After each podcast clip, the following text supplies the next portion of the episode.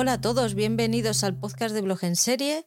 Volvemos con nuestro ciclo de The Crown. Hoy hablaremos de la temporada 5 en este camino que estamos recorriendo junto a Monitine Series de cara al final de la serie. La primera parte ya está disponible en Netflix desde el 16 de noviembre y la segunda y última llegará el 14 de diciembre, justo en la cuenta atrás de la Navidad. Bienvenida, Mónica, ¿cómo estás?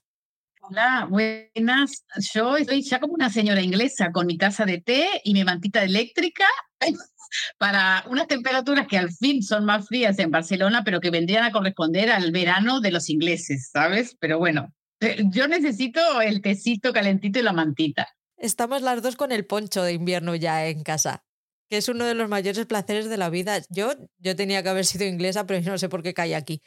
Y encima en el centro, con un calorazo en verano y un frío en invierno que se caga la perra. Pero esto qué mierda es. No hay límite. Eh, aquí en España es mucho, eh, es, es eh, se da esto de las, las, las los extremos, ¿no? Las temperaturas extremas. Y, nada, yo te digo que yo era una fan del, del, verano antes, pero últimamente, con los últimos veranos, me estoy arrepintiendo, ¿eh? me estoy convirtiendo en el... Yo me, voy a pasar al, al, equipo de los del invierno, porque es que es insoportable. Yo he sido team invierno siempre y últimamente ya es que el verano es insoportable. O sea, que ya no es soportable ni siquiera en la costa, ¿no? No, no, es insoportable. O sea, mm, yo estoy deseando que, que sea diciembre, porque desde mayo hasta noviembre hacen 30 grados al, al mediodía. Entonces es, es, insoportable. 30 grados, alma de cántaro. que hemos llegado a los 45 este verano. Claro, no, y en verano se llega más pero te quiero decir, es rarísimo que tú salgas de trabajar a las 3 de la tarde en noviembre y tengas que quitarte todo porque no puedes soportar el calor. Entonces, eh, nada, aquí estoy soñando que soy inglesa con mi tacita de té. Por fin puedo ponerme la mantita calentita. Qué gusto. Ya queda menos para poder hablar de la, de la primera parte de la sexta temporada. Yo tengo muchas ganas. Nos vamos a tener que, que aguantar un poquito la, las ganas, ¿no? Para, para esperar, pero tenemos ahí los comentarios que se nos salen sin querer. Claro, es que aparte mucho que decir de la, de la primera parte y está siendo muy controvertida y ha levantado muchas ampollas en muchas personas muy sensibles. Así que Ya llegaremos. Primero tenemos que atravesar la temporada 5. Vamos con ella. Vamos primero a contar a los escuchantes dónde nos pueden encontrar. Bueno, aviso de spoilers. Ya lo hemos dicho en todos, así que este también es historia. Vamos saltando de una cosa a otra. Vamos a hablar de otras temporadas, sobre todo de las anteriores, pero seguramente algo de la primera parte de la sexta también hablaremos. Todo el mundo sabe que Lady Di murió, sobre todo si estáis escuchando este podcast, así que no creo que se, se vaya a hacer mucho, mucho spoiler, pero bueno, por si acaso alguien está perdido, no vivió en el mundo, es, un, es de la generación Z o la nueva generación esta que no sé ni cómo se llaman, y por lo que sea se ha equivocado de podcast y nos está, nos está escuchando, bueno, pues ahí va ese aviso. Podéis enteraros de cosas que nos van a gustar. ¿Dónde nos podéis encontrar? Pues en Instagram, en arroba blog en serie podcast o en arroba fiber-series TV. Allí tanto Paul como yo vamos escribiendo sobre series. De vez en cuando me saco una serie de la manga de, pues voy a hacer un recopilatorio de, la, de nueve series que no te puedes perder, de lo que sea. Pues voy y me hago una, porque ese día me ha aburrido. En Twitter eh, somos arroba blog en serie pod. En Telegram podéis encontrarnos en la lupa como blog en serie o a través del enlace t.me barra blog en serie.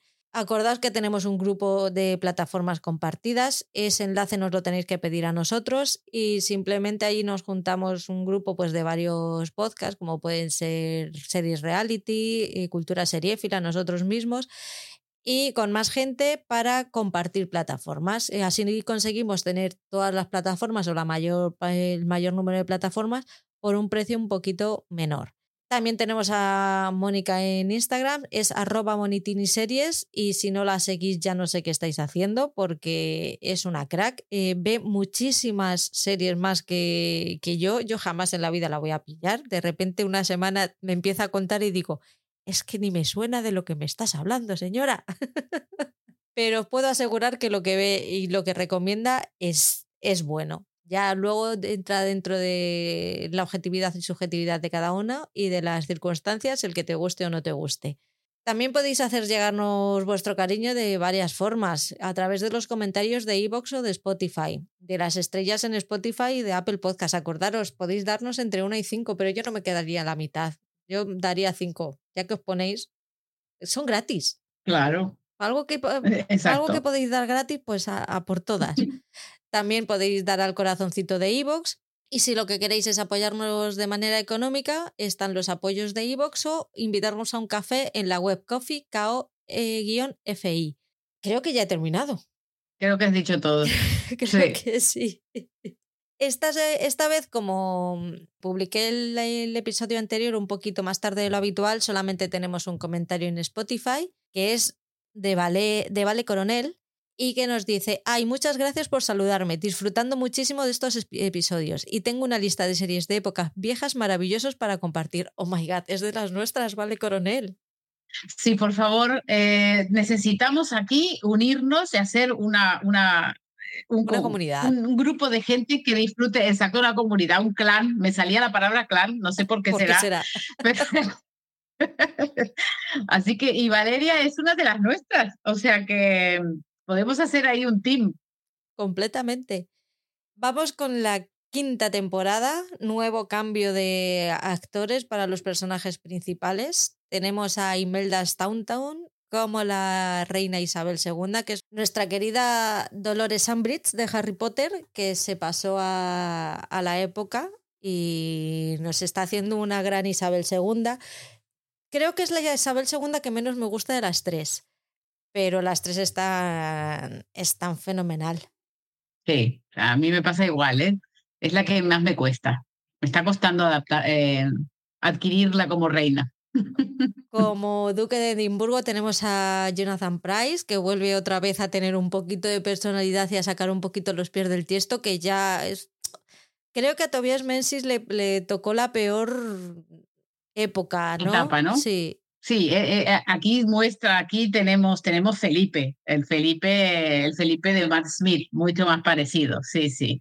Mucho, bueno, yo creo que también es, puede corresponderse con la etapa de la vida, porque la etapa que le tocó a Tobias Menzies fue como que, bueno, los 40, 50, que ya está más, eh, más calmado, ya no tiene tanta fiesta y tanto rock and roll, y bueno, y más dedicado a su esposa, ¿no? Pero ahora él se ve que se le termina la vida y tiene que empezar a, a reconectar con la marcha otra vez. Como princesa Margarita tenemos a Leslie Manville. ¿Quién más? ¿Quién más tenemos por aquí? Vuelve nuestro querido Townsend en la temporada 5, que es Timothy Dalton. Ya hablaremos de ese reencuentro que a mí me... Es que puede conmigo. la relación de Margarita y Peter puede, puede conmigo. Y luego tenemos a nuestros queridos Carlos y Diana, Elizabeth de Vicky y Dominic West como el príncipe Carlos. Fíjate que es atractivo Dominic West. Sí. y es que, pero no. Es que, es que iba a decir que no le hace justicia a Carlos, pero no, Carlos no le hace justicia a Dominic West. De verdad. Yo no sé si es que hace tan bien el papel que terminas por detestarlo me gustaba mucho este actor en The Affair, una serie muy buena, aunque también su personaje es muy controvertido, pero, pero bueno, aquí es que mm, te juro que hay momentos en que tenía que poner pausa y decir, respira, Mónica, no tienes que ir y matarlo, tienes que respirar y calmarte. pero sí, estamos con nuevos, con nueva pareja protagonista y, y yo creo que ella lo hace muy bien, ella está muy bien. Igual extraño un poquito a Emma Corrin, ¿eh? Pero bueno, creo que no hay nadie más parecido a la verdadera Diana que ella. Eh, creo que fue como un gran acierto. Y, bueno, y, Dominic West, bueno, es Carlos. Y a Carlos no se lo puede querer. ¿Te puedes creer que el otro día pasaba por, por el comedor el Grinch y vio a, Elizabeth de Vicky haciendo de, de Diana? Pues el, día el que empezó la que estrenaron la sexta temporada, yo la acababa de dar al play, la ve y dice, pues no se parece nada a la verdadera Diana. Y claro, y en ese momento tú entiendes por qué yo llamo Grinch al Grinch. Porque es que, ¿cómo, em, se, cómo se puede decir eso? Vamos a ver. Y ya, claro, le miro, le perdoné la vida un poco y le dije, pues es una Diana de puta madre. Pues sí, pues sí. Yo creo que se estudió mucho la gestualidad, la, el, lenguaje corporal, ¿verdad? Esa mm, mirada tan especial que tenía y a la forma de hablar. Exacto, exacto. Y la forma de hablar, esa forma pausada y baja de hablar, ¿no? Como pidiendo permiso. Y yo creo que lo hace muy bien. A mí me gusta mucho más Corrin porque creo que le daba ese, ese aire a joven, la juventud, ¿no? Esa frescura que tiene la juventud. Y claro, y ahora teníamos que tener una Diana que, que, los palos ya le habían caído y, y, lo hace muy bien, la verdad. A mí, a mí sí que me convence.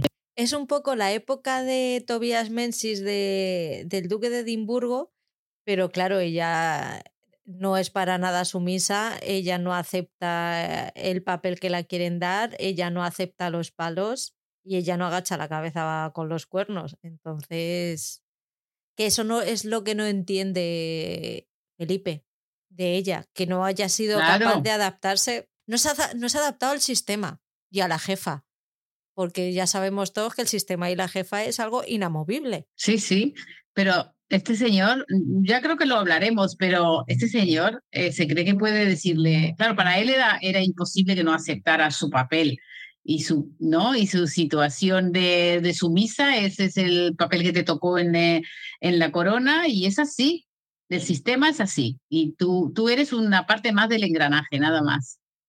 Y pobrecita ella no estaba dispuesta a, a que la sometieran de esa forma y claro, la actriz la verdad que lo hace muy bien esta parte. Nosotras te entendemos, Diana. Claro, hombre, Team Diana Forever. Poco se lo dijeron en vida, ¿eh? A esta mujer. Sí, pobrecita. Mm, yo creo que al final ella fue una persona que tuvo una infancia horrible, tuvo una adolescencia mm, abrumada por las enfermedades que tenía, luego se la engañan, que se, o ella se engaña, o sea, no es que se desengaña, sino que le pasa lo que le pasa, se enamora de un príncipe que nunca la quiso, se le cae el cuento de hadas y bueno, eh, esto tiene que dejar marca y, y, queda en una extrema soledad además. A mí me da muchísima pena la, la, la imagen, la, la, figura de Diana, ¿no? De, de, soledad absoluta y con un desenlace tremendo. Creo que tienes razón en lo que dijiste el, en el podcast de la temporada pasada, en el que el verdadero problema de esta mujer es que la están engañando todo el rato. Si hubieran ido por, con la verdad por delante, tú le enseñas las cartas de la baraja y le dices, esto es lo que hay, esta es la mano que tienes. ¿Quieres jugar o, o te vas? Pero es que ella entra engañada ahí pensando que, que esa persona le, le corresponde y en absoluto es así. Pero intentan siempre estar engañándola todo el rato. ella está viendo que le están poniendo los cuernos y delante de su cara la están, se lo están negando y dices, vamos a ver. Y encima la llaman loca. Claro. No, no estoy loca. tú me quieres hacer pasar por loca. Claro. La están gosteando totalmente. Le están negando una situación que es una realidad y le están diciendo que ella se lo está inventando, pero... Y encima, si es verdad lo que la serie dice, eh, él, él coqueteó con ella, coqueteó con la idea de ser sí su marido o me refiero de cara a, mantenerla tranquila, supongo, de decirle, sí, yo también te quiero, sí, yo también quiero estar aquí. Bueno, se acostó con ella mínimo dos veces. O sea que algo, algo, algo, algo tuvo que sacrificar el Señor, ¿no? O sea, tan terrible no sería el rechazo, pero me, me refiero a, a que él cumplió su papel eh, como tenía que cumplirlo. Pero yo creo que en esta temporada conocemos mucho más a Carlos y sus verdaderos objetivos, ¿verdad?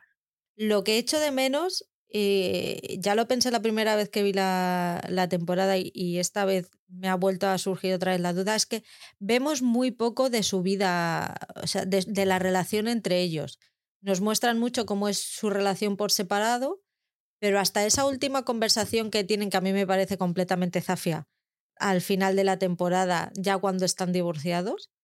No tenemos un dibujo real de cómo ha sido su, su vida, porque lo único que hemos visto de su, de su vida juntos ha sido discusiones durante la temporada cuarto. Todo lo que vemos cada vez que ellos están juntos ya casados es discusión, menos esos diez minutitos de, de viaje de Australia. Y durante esta temporada no vemos la, su vida íntima, la, vida dentro de las cuatro paredes de su casa, quizás porque tienen que vivir juntos para poder ver eso, pero no vemos ese tipo de relación entre ellos, el cómo, cuál era su relación como, como pareja. No, no te la muestran. Eso sí que yo también lo eché en falta. También eché en falta que nos hubieran mostrado, yo qué sé, eh, la boda real un poco más profunda, la boda entre ellos, ¿no? Un poco más, eh, más desde dentro, que nos mostraran lo que pasó esa noche. Sí que es verdad que hay un relato de Diana contando, que lo hacen esa temporada, cuando le hacen la entrevista, pero, pero claro, lo, lo podrían haber ficcionado y tal vez nos hubiera gustado más. Em, pero bueno, mm, al final yo creo que se apoyan mucho en Mm, lo que se podía deducir desde fuera que pasaba, ¿no? Era como, no sé. Sí, pero cuando te lo cuentan así, o cuando te, te, cuenta Diana cómo fue su luna de miel en la entrevista, o cuando luego en la conversación que tienen, cuando dicen vamos a hacer la autopsia de lo que ha sido nuestra relación, al final no deja de ser, o la percepción que tiene el espectador es de que es algo sesgado porque es el punto de vista de uno de los dos. Al final tú no sabes si realmente pasó eso o no pasó eso. Tú estás viendo a una Diana despechada que te está contando lo que pasó. Pero si te lo hubieran mostrado, tú ya puedes decir, ah, pues sí, ah, pues no. Entonces, cuando ya te lo cuentan así, tú ya tienes tus reservas, porque si lo estás escuchando a una señora que está despechada, entonces dices, vale, pero ¿será verdad todo lo que me está contando? ¿O me lo está contando desde, desde un punto de vista ya completamente sesgado? Y creo que es muy inteligente Peter Morgan al hacerlo así, porque, y ya entraremos en esto más adelante, que mi, mi, a mí esta temporada no me ha gustado, me ha gustado, pero me parece que está muy sesgada para hacer un blanqueamiento de, de imagen de Carlos. Entonces creo que lo hace de manera muy inteligente para decir, no, mira, yo te lo estoy contando todo, pero te estoy dejando en el subconsciente, te lo estoy haciendo de tal manera que en el, en el subconsciente tú ya empieces a dudar de los relatos. Dependiendo, dependiendo de la boca de, de, quién te lo estoy contando, yo ya estoy haciendo que tú te pongas de lado de uno o de otro y, y, dependiendo de la situación por la, personal por la que está pasando ese personaje. Sí, sí, sí. Eh, eh, claro, porque al final las eh, tenemos todos en el tenemos todos en nuestro subconsciente una, una imagen, ya una idea formada y una opinión formada al respecto de quién es Carlos, de quién es Diana y de cómo fueron las cosas, ¿no? Entonces él te lo deja ahí, te lo deja, te lo pone y tú ya eh, te haces la idea. Bueno, vamos, a, vamos allá porque esta temporada empieza con la llegada de Mayor al gobierno de Reino Unido como primer ministro y termina con la llegada de Tony Blair en 1997 a igual, le, le toma el testigo. Fíjate que John Mayor tiene todo para, que, para no ser uno de, mis ministros favoritos, porque es conservador y todos sabemos que yo, justo de ese piel, yo no, de ese pie yo no cogeo, pero es que tiene el momento de la visita a Malmoral, cuando ve la selva amazónica que tiene ahí dentro. Está viendo que es una bomba que está a punto de estallar y además es que se lo dice a su mujer y dice, y es que me va a estallar en la cara. Porque no, y le hace una, le hace un, un dibujo de todo lo que ha visto en esa, en esa reunión, que es que es tan perfecto que no, no son conscientes de lo que tienen en esa, en esa familia. No, ni de sus privilegios, ni de ni de en el mundo en que viven. O sea, esto es lo que a él más le impacta, ver que los mayores parecen ingenuos y ajenos a la realidad, ¿verdad? Y los jóvenes inútiles. Irresponsables e ingreídos. Claro, es que es increíble. Eh, eh, y el príncipe, sin darse cuenta de que su único valor es su esposa, eso me encantó, eso me encantó. Y claro, toda esta situación de desestabilidad que hay, de inestabilidad que hay en la familia real, puede desestabilizar el país, porque claro, la monarquía representa la estabilidad, lo estable, lo, lo seguro, lo, la unión, y entonces eh, esto puede afectar y, este político se ve en la situación de decir, acá esto como no se contenga, mm, el que caigo soy yo. Y el que cayó fue él. Exactamente. y yo te digo que cuando repasé esto, los apuntes que me, puso, que me puse fue, es la primera vez que me siento mal por un político, de verdad, verlo en esa situación. Porque digo, es la primera vez que me da lástima a alguien que se dedica a la política Pobre tío el papel que le tocó. Pobre. Yo es que creo que al señor no le dio tiempo a hacer un recorte. Sí, es que para poder hacer recorte lo que tenía que tener es tiempo y bastante tuvo con ser el árbitro en el divorcio de esos dos. Bueno, es que yo cuando, cuando veo que un primer ministro tiene que hacer una mediación entre un divorcio, digo, pero entonces, ¿dónde están los problemas eh, sociales que tienen que atender los políticos eh, importantes? O sea, así de mal están en, Inglaterra, no en el Reino Unido. O sea, que tiene que venir el... O sea, no tiene otra cosa que hacer ese señor. Y no lo critico a él. Eh, él vio que se iba su mandato en esto. Y entonces digo, pues yo me pongo ahí adelante lo que sea, pero esto lo tengo que salvar como sea.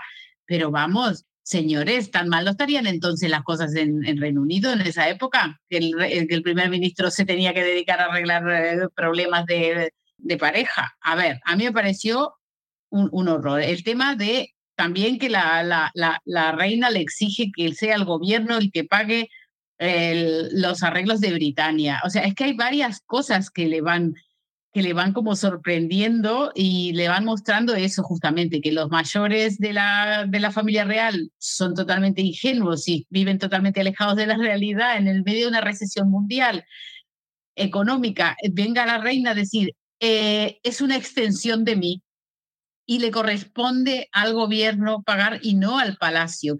Pero ves, todo esto pasa porque nadie le hizo caso a Felipe cuando pidió más dinero. Si le hubieran dado más dinero, la corona podría haber eh, pagado los arreglos del Britannia, pero no, hay todos bien agarraditos. Pues claro, de esos barros vienen estos lodos. Es que nadie le entendía a este señor. Este señor tenía, tenía una visión que nosotros no, supimos ver y que menos el, ahí el Parlamento le tendría que haber autorizado más dinero porque así pobrecitos no llegaban tan apretados a fin de mes y el Britannia lo podían pagar ellos, que eran 14 mil pounds. 14 mil pounds tampoco creo que sea, fuera mucho en aquella época, ya, no, no, no a las que valen ahora, pero lo que yo no entiendo es cómo luego la reina hace frente al, al dinero que tiene que pagar a Diana, eh, que es bastante más que 14 mil pounds, pero sin embargo en esta reunión con el pobre Major le, le, hace, eh, le exige que como que ella nunca pide cosas, pero que esto Mm, lo tienen que, lo exige, ¿no? Los 14 mil pounds. Em, es como diciendo, mira, págalo tú y ya, pues, si tienes el dinero, ¿qué más da? Págalo. Es que yo soy, por eso soy pobre, ¿sabes? Porque yo, no sé hacer lo que hace esta señora. Yo digo, pues mira, lo pago, eh, ¿sabes? Si yo lo tengo, pues no. Ella ahí presionando para que sea el gobierno, porque así se hace, según el sistema está establecido, que lo pague el gobierno. Y a mí me alucinó. Este, este señor flipaba cuando cuando escuchaba a la reina diciéndole eso y ella poniéndose toda soberana ahí diciendo, mira, que al fin soy la reina y esto es lo que me interesa. Que le pone en su sitio. Yo flipaba cuando la estaba escuchando y estaba diciendo, es que no me lo estoy creyendo, no me estoy creyendo lo que la estoy escuchando a esta tía.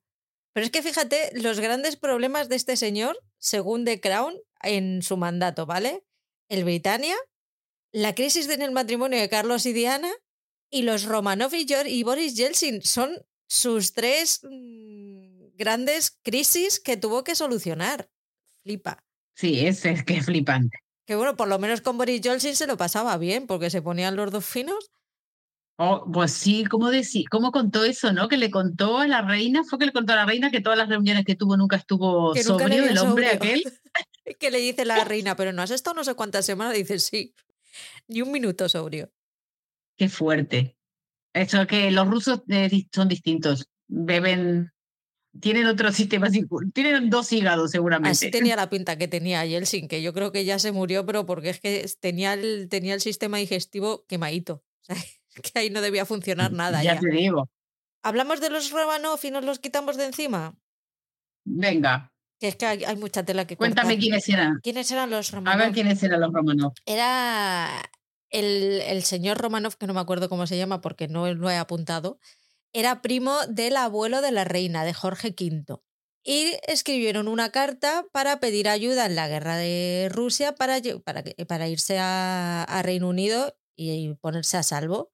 El primer ministro de la época fue a a la, Casa Real a pedirles permiso para traerlos y la señora, la reina María, dijo que no, Aquí tenemos dos versiones de la historia. Una, que fue por celos, y otra que es la que más le gusta a la reina, que mm, yo creo que desconecté ahí porque no me enteré bien de los motivos que dio, pero que vamos, que es que según ella luego la reina María se puso tristísima.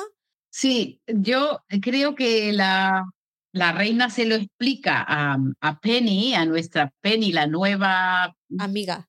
Interés, sí, interés, eh, vamos a decirle, de amistad de Felipe, como que, que a ver, que por la situación que había frente a la guerra, que al Reino Unido no le venía bien este, traer al zar, algo, algo así, le explica ahí en un momento de demostración de que ella estaba por encima de todos los libros que estaban escritos al respecto, porque la pobre tenía que, es, un momento que ella tiene que eh, aferrarse a algo y para mantenerse digna, ¿verdad?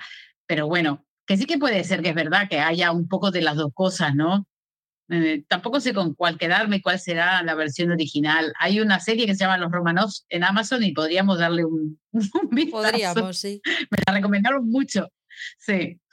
El caso es que en, la, en los 90 está, eh, llega Boris Yeltsin al, al, poder en Rusia, es el primer presidente elegido en, la en democracia eh, en Rusia, todavía han sido dictaduras.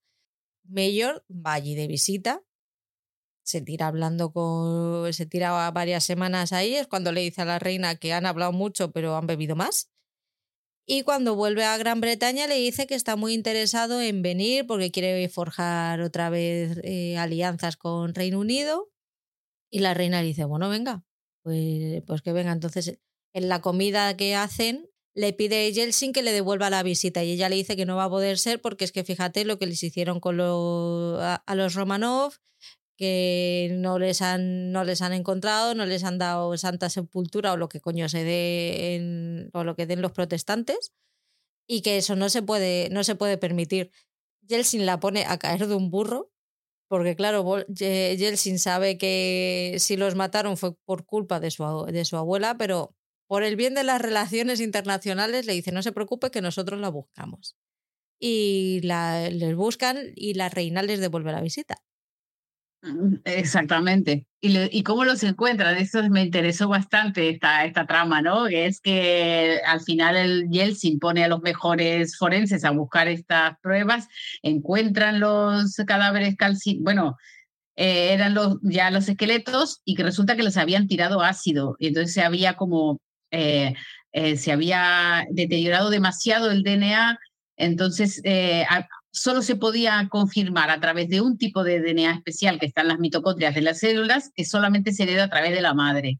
Bueno, eso se creía en ese momento, ahora la cosa está cambiando, esa teoría va está por caer. Pero de todas formas, en teoría tú heredas solamente las mitocondrias, el, DNA mitocondrial de tu madre.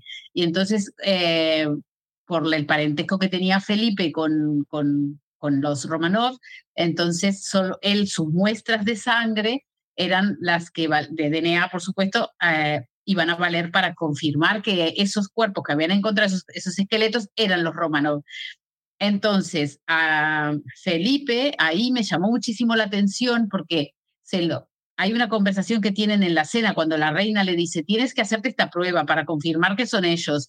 Y ella le dice, ¿y qué tipo de muestra, dice él, van a tomar? Porque puede ser saliva, puede ser pelo, puede ser uña, puede ser sangre. Y ella le dice, no lo sé, pero no lo preguntaste, no. Ah, y dice él, despreciándola, qué poco interés que tienes, ¿no? Como que, qué poco curiosidad que tienes. Entonces ella dice, pues como siempre, Isabel, ella sigue a su bola, ¿no? Pero al final, siempre, aquí lo que quieren mostrar es que los intereses que tiene cada uno son diferentes. Eh, Isabel siempre está metida en su, en su rol de, reina y sabrá mucho de protocolos y de qué es lo que tiene que hacer la corona y lo que no tiene que hacer la corona, pero no tiene otros intereses. Sin embargo, él sí que tiene otros intereses y también supongo que tiene más tiempo libre porque lo único que hace en la vida es ser su esposo, ¿no? Entonces... Y las carreras de carros. Claro, y entonces como le gustan los carros también, pues tiene ahí amigas con que comparte intereses. Y entonces se, habían, se sabía toda esta teoría del, del DNA mitocondrial y todo eso, y ella no. Y entonces eh, eh, aquí empieza otra vez un viejo amigo, un viejo amigo de Isabel a acecharla y son los celos, porque Felipe encontró, como parece que tuvo que renunciar al polo porque los, las articulaciones ya no le daban, y había sido un hombre muy, muy, muy, muy deportista, pues tuvo que buscarse lo que todos, ¿no? Lo que todos buscamos cuando nos empieza a doler el cuerpo, pues carreras de carros, amigos que les guste. Algo que, algo que te entretenga y que no te tengas que mover mucho. Exactamente. Y entonces ahí se montan una pandilla de, de, corredores de, de carros que, madre mía, el que está más, no, es que este es tremendo. Y entre todo esto, había habido que hay una chica que es la, es la esposa del ahijado de él, que como había tenido una gran pérdida últimamente, pues estaba un poco triste y sola y, y se había muerto una de las hijas de cáncer y entonces él va y la quiere, la quiere animar y la, introduce en este mundo de los carros, porque todo lo que hacemos, todos, cuando se nos muere un hijo, nos compramos un carro y salimos a pasear en carro. Y así se nos, hacemos el duelo, todos llorando en carro. Pero bueno, este hombre, este hombre encuentra en ella eh, eh, como digamos, eh, una amistad que, le interesa mucho porque, porque comparten intereses y, tienen gustos en común. Es una mujer que es bastante inteligente, que lee, ¿no? Que, que, que es capaz de eso, de leerte una, de esto científico y entenderlo. Bueno, según él, es puramente compañía lo que él busca con ella. Se lo dice a Isabel y bueno, Isabel tiene que, que ver cómo controla esta situación, ¿no? Pero, pero bueno, es que es, es, es, esto, este capítulo de los Romanov dio para todo esto, dio para que viéramos cómo Isabel tiene otros intereses con su marido, e incluso él habla, dice una palabra como, no sé, cuando, se lo, cuando habla con Diana le dice los intereses, la, una cosa que se pasa siempre en los matrimonios es que cada uno tiene intereses diferentes, eso no quiere decir que se rompa el matrimonio. Pues lo mismo le dice a, su esposa y le dice, yo tengo, necesito compañía, necesito eh, companionship, le dice, ¿no? Y no tiene que... Y tú me aburres, es que es durísima esa, esa, conversación porque es que básicamente le dice que le aburre mogollón y que necesita otra estar con otras personas porque es que con ella le, le va a dar un chungazo. es que es, sí que es muy, es muy dura esa conversación y además ahí por eso hablábamos de que esta vez eh, este hombre, Felipe, volvió a ser el Felipe más guerrero, ¿no? Y más combativo y más de decirle, oye, tú haz tu papel, yo hago el mío, pero e incluso le pide un gran sacrificio ella, le dice, tienes que salir en las fotos con ella, tienes que invitarla a situaciones, pues que te vea la prensa y que tú seas eh, como, que, como que está validando esta relación, ¿no? Y que se justifique que la chica esta salga eh, de vez en cuando con su marido a, andar en carro eh, y que la prensa no haga un escándalo de ello, ¿no? Entonces, Isabel como siempre, porque si hay algo que Isabel hizo siempre es contentar a su marido, de verdad, ¿eh? O sea, ha aguantado todo, cuernos a en, todas las, en todas las décadas. Sí, sí, sí, es, impresionante. O sea, es que, no, pero no me ha costado con ella, da igual, son cuernos igual, tronco. Es que, o sea... Claro. Fíjate, si no hubiera sido tan dañino en la conversación que tiene con ella, todavía dices, bueno, pero es que es que no le da opciones, como no, voy a seguir teniendo relación con esta señora, tú verás si quieres eh, eh, lo, que, lo que quieres que hablen en los periódicos, o sea, yo no voy a ceder en esto, esto va a ser así. Y además se lo dice, he estado muchísimos años sirviéndote, siendo tu fiel escudero, y, y las cosas están así y esto es lo que hay. Madre mía, es que qué familia, te lo prometo, qué familia.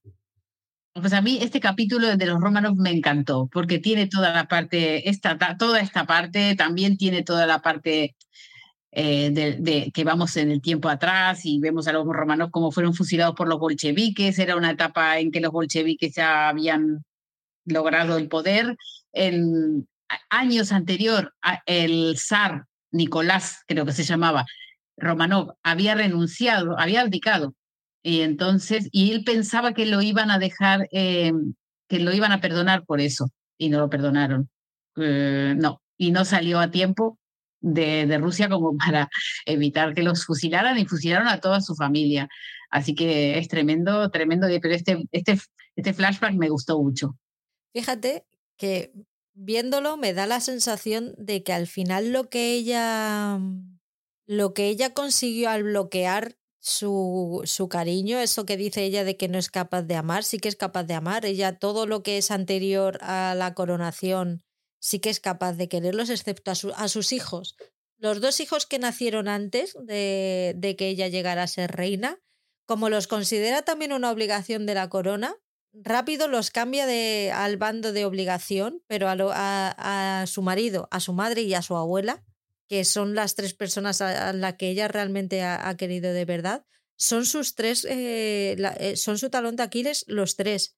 Por ellos es por los únicos por los que siente, por los que siente y por los que es capaz de, renunciar a cosas, aunque tenga que, que renunciar a cosas de, de la corona en favor de ellos pero todo lo demás no. O sea, el muro que pone con sus hijos, eh, con Carlos sobre todo, eh, de no, esto es la corona, tenemos, no os podéis separar, no os podéis divorciar, porque la corona, la corona, la corona, la corona está por delante de todo, excepto de su marido, de su madre y de su abuela.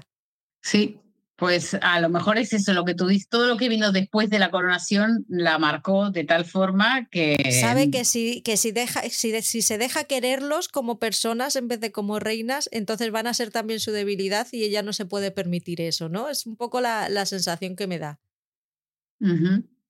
Sí, sí. Es muy fuerte lo que le hace la corona a esta señora, de verdad. Es que la transforma en robot.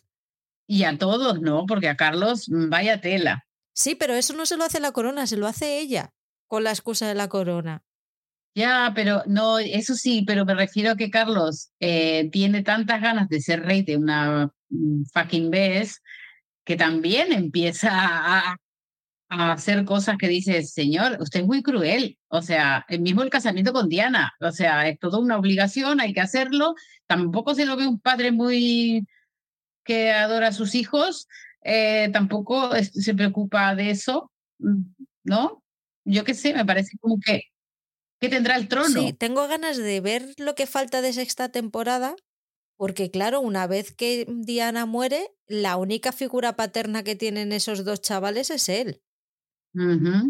Entonces, tengo, tengo mucha curiosidad. De Guillermo, me, más o menos me imagino cómo sería la, la vaina. Pero de, Harry, pues que Harry lo tuvo que pasar muy mal. ¿Qué es lo que hablábamos antes de empezar a grabar? Mucho quiero cambiarlo todo porque es que la, la monarquía está muerta y esto es súper antiguo y hay que dar un vistazo a todo y remodelarlo. Y lleva un año y, unos, y un mes, me parece, de reinado y aquí, vamos, no estoy allí viendo las noticias todos los días, pero tiene pinta que excepto visitas a campos de fútbol de actores de Hollywood y poca cosa más, no ha hecho mucho este señor. Mm, no, ni tampoco hay muchos ruidos de que quiera abdicar en favor del hijo, así tienen un rey joven, como él quería ser, y tanto, tanto se ve en esta temporada como insiste y prácticamente que él es el que comete la high treason, que es la, la traición máxima porque hizo lobby para lobby para con todo el que pudo para que la madre abdique, o sea que es que él es joven de espíritu, Mónica, que no le entiendes. sí, porque este era viejo desde, desde, desde, cuando era joven también. ese momento de Diana, mira que le jode, digo, pero si es que tiene toda la razón la mujer. Si es que... Exacto, totalmente. Es que eras un viejo con, con 15 años, ya eras viejo. O sea, cuando llegaste al colegio ese de la muerte, tú ya eras un señor mayor. Sí, total. Es una pasada. Aburrido, por Dios. Tenemos a la reina, el reinado de Isabel II está eh, en crisis. Eh, no para de haber rumores de abdicación en favor de Carlos. Toda la prensa está haciendo apuestas de cuándo abdicará esta señora. Y es que eh, si pone un circo la crecen los enanos a la señora. Tenemos el año horrible que dijo ella misma, se le empiezan a divorciar los hijos, que no le queda uno, le, le queda sin divorciar el que todavía no se había casado, pero los demás... Eduardo, ¿no? los demás estaban mm. todos... Todos separados, tenemos eh, los intentos de Carlos de separarse de Diana antes de que todo explotara. Todo malo. El, el, marido diciéndole que tiene un amor platónico con una señora que no es ella y que la quiere y, y, que quiere que le dé el beneplácito de manera pública. es que eso me pareció de verdad, es que me, me rompió por dentro.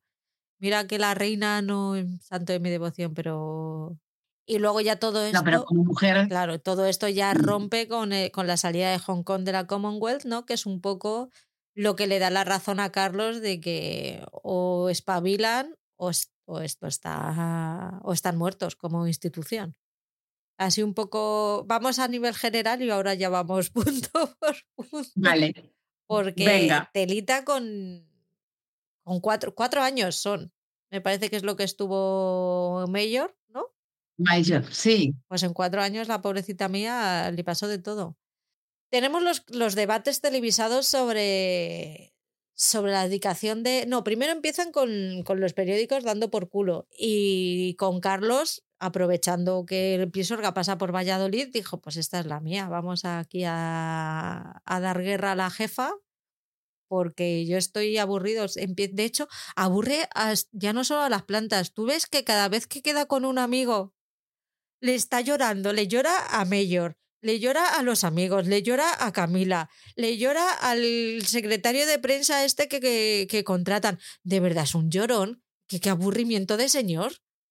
E, es un niño malcriado, porfiado, quiero ser rey. Se pasa toda la temporada diciendo, mamá, mamá, déjame ser rey. Es que me tiene harta totalmente. ¿Cuánto, cuánto falta? Falta mucho. no te vas a morir, por favor. Es que le falta que le diga eso. O sea, toda la temporada es una competencia entre Carlos y Elizabeth. La aparentemente la opinión pública en ese momento era que Elizabeth era una monarca que estaba envejecida, que, que era irrelevante, ¿no? Y que y encima salía cara al, al, Estado.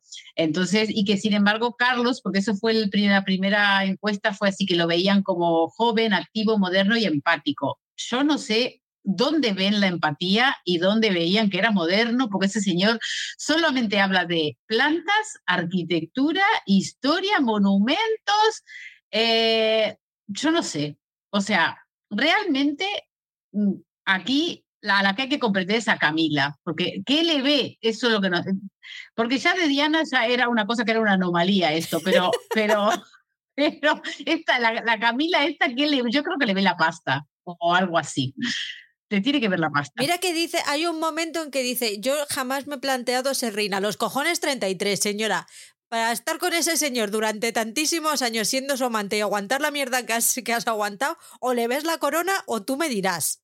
O sea, es que no se le puede ver otra cosa, las orejas, porque no hay otra cosa visible en ese señor. No, porque es un tipo que se pasa todo el tiempo pensando en él, en cómo le afecta a él todo, en, que esto, esto, esto es mejor eh, utilizando a la otra pobre como una herramienta de popularidad, porque, eh, eh, a ver, el éxito de Carlos se debía a la popularidad de Diana en ese momento, todavía no se habían divorciado, eh, y de que, y claro, si él era rey, ella iba a ser la reina y eso es lo que quería la gente, o yo me quiero creer eso, también te digo. Pero bueno, eh, entonces, claro, se inventan aquella segunda luna de miel en donde este se lleva a los amigos para seguir hablando de cosas totalmente aburridas. y la pobre Diana ahí leyéndose la, revista de Vanity Fair o, no sé qué y proponiendo planes como bueno, vamos a hacer juegos de agua, hacer, hacer cosas divertidas, cosas que hace la gente en las vacaciones, ¿no? Porque era una luna de miel, pero se llevaban a los niños. Y él se inventó de llevar su compañía, ¿no? Y, y la otra pobre era allí un florero. O sea, ahí te, te, das cuenta que la llevaban como que tenía que salir en la foto, era para ponerla ahí, eh, que, que hiciera su función y, y nadie le importaba de ella. Todo lo que ella dice todo él lo cuestiona y le dice que es vulgar por querer ir a comprar, que quién va a querer ese pasatiempo de ir a comprar. Señor, usted no sabe eh, lo que, el placer que te da ir y comprar cosas, sobre todo ropa. A ver, eh, que además es incapaz él de ponerse en el lugar de ella y decir, bueno, si a ella la hace feliz, pues mira, no, no, siempre tenemos que ceder en las parejas. Bueno, a mí me hace feliz hablar de Roma del año uno, pero a ella le hace feliz comprar. Pues mira, la acompaño, ¿qué pasa? Y dice él, dice algo como que no debe haber cosa peor que estar entre la gente, entre el gentío comprando. Pues sí. Ese es el señor que, que lo tienen como activo, moderno y empático. O sea, es que yo alucino, ¿eh? de verdad. Pero es que ni siquiera es, es, consciente de que llevas a tus hijos. ¿De verdad vas a llevar a tus hijos de visita turística a mm, sitios históricos que están muy bien? Uno o dos en la semana, pero tú los metes mañana y tarde a ver cosas y mm, te dan por culo, Carlos. O sea, eso es porque tú no vas a aguantar a tus hijos, lo va a aguantar tu señora esposa. Y tú vas a poder mientras hacer lo que esto. ¿Qué quieren los niños? Pues lo que decía Diana montar en moto acuático, ir a la playa, irse a comprar cosas, porque son niños, Carlos, son niños. Y son niños de verdad, no como tú, cabrón. Claro, y además que, que a ver, e, esos niños necesitan tener vivencias con sus padres y él, él es el padre, pero yo creo que se acuerda que él es el padre, porque no participa en lo más mínimo en su crianza. Ella sí se dedica mucho a jugar con ellos, a eso lo mostraron muy bien en la serie y bueno, desde ya la conocemos, no se quería separar de sus hijos ni por la gira de la mar en coche ni nada, o sea, ya está, o sea que yo creo que eso queda bien, queda bien marcado quien, quien asume la maternidad y la paternidad, cómo la asume. Y entonces, eh, aquí este Carlos es, para mí es indefendible, ¿qué quieres que te diga? No, no, no hay, no hay cómo arreglarlo a esto. sus hijos tienen un problema, que no son hijos de Camila. Exactamente, sí, pero eso no es la culpa ni de los hijos ni de Diana, en definitiva, porque él, él, él, aceptó eso también, aunque lo obligaron, como él dice. No, no, y él quiere a sus hijos, o sea, cuando sale Guillermo, este Harry, a decirle, apoyar a su madre con el tema de las compras, él al final cede, pero tienen que ser los hijos que luego ponen esa responsabilidad en Diana, en la que es que fíjate que estás obligando a tus hijos a, a defenderte porque es que sus hijos ven que es que la, que, que la, que la tienen a la pobre, que no la dejan hacer absolutamente nada de lo que le apetece y, tienen que salir a, a defenderla para que ella no sufra, que llega un momento en el que Guillermo se lo dice a su abuela, es que no me gusta verla sufrir. Y encima a mí me da mucha pena cuando la responsabilizan de esas cosas, porque al final eh, quieres que sea sumisa, callada, perfecta, que ni siquiera tenga ningún tipo de acercamiento emocional con sus hijos, de que no pueda expresar sus, su tristeza o su estado de ánimo, aunque sea. No tiene por qué ser tristeza porque no, porque al final los estás, les estás cargando a estos, a estos pobres niños con algo que no les tocaría vivir. Pues mira, a ver quién asume un poco de responsabilidades también de por qué está así ella, ¿no? Porque quién hizo algo para que ella no estuviera así. Si la dejaron sola desde un principio, o sea, a mí me, me indigna muchísimo. ¿A quién se lo cuenta? ¿Los muebles de su casa? Si es que está sola. Es que está sola. Está sola, tiene también un entorno familiar de, de su familia nuclear que tampoco ayuda. Nadie la. Cuando vemos cuando aparece el hermano, hacía dos años que no se hablaban. O sea que nunca tuvo un apoyo real. A mí, no me extraña que esta chica se haga amiga hasta de, hasta de la fisioterapeuta, ¿sabes? Porque al final los seres humanos necesitamos apoyo y cariño y comprensión y, conexión emocional. Y es todo lo contrario a lo que le daba a esta familia. Es una pasada lo de, esta tía. Me encanta el momento, para mí el mejor momento de la temporada, y no voy a discutir que no sea el mejor momento de discutir, o sea, no acepto discusión sobre esto, es Diana votando en la televisión sin parar diciendo no a la monarquía. Vamos a ver, ole tú, eso, exactamente. No te voy a discutir, estoy totalmente de acuerdo. O sea, no, no y no. Y aparte con todas las poses. Y, creo que habrá gastado no sé cuánto en teléfono, pero le daba absolutamente... Y lo paga la Casa Real con dos cojones. Con el dinero del divorcio. A tomar por culo. Exactamente. Qué bueno. Pero, pero bueno, en esta competencia que tienen la madre y el hijo, eh, a la reina la, acusan de, tener el síndrome de reina Victoria, que de esto se encargó Carlos de que se hiciera un, digamos, que la gente tenga este concepto, ¿no? Que lo maneje y era de que la reina Victoria eh, se supone que no quiso abdicar a favor de su hijo y su hijo tuvo que esperar 60 años para poder ser rey y que luego sí fue buen rey, según él, según Carlos, ¿no? Entonces, eh, claro, en la prensa la, acusa de esto, de, ser una monarca envejecida, ¿no? Y que, no, y que, que tras tanto tiempo de estar en, el trono, eh, la aleja muchísimo del mundo real, ¿no? Y que la gente ya se, se cansó de ella. Eso es en teoría lo que la prensa dice que la gente piensa y Carlos se apoya en esto para intentar prácticamente, ya te digo, un complot para sacarla, ¿eh? Es que es tremendo, porque se reúne con el primer ministro y se lo plantea, está todo el tiempo diciéndole a todo el que puede y que tiene que escucharlo por obligación, que la madre tiene que aplicar en su favor, que él es moderno, que bueno, es, es absolutamente intragable. Es agotador, este. es un señor tóxico, es, es la toxicidad hecha persona, ese señor.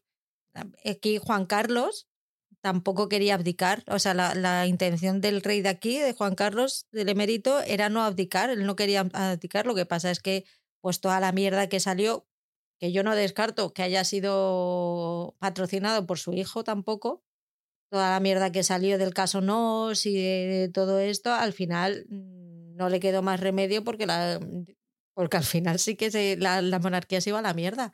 Pero este tampoco, este era de los que decía que hasta que no se muriera que al otro le dieran por culo.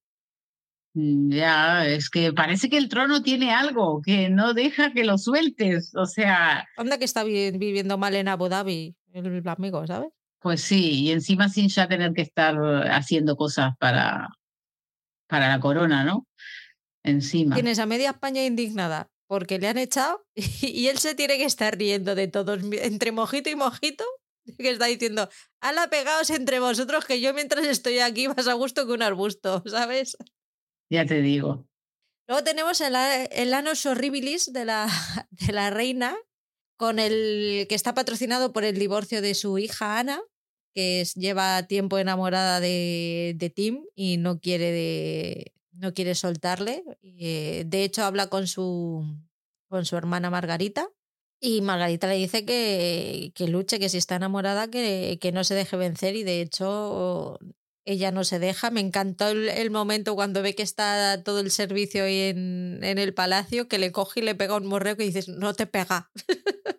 Ana, no te pega.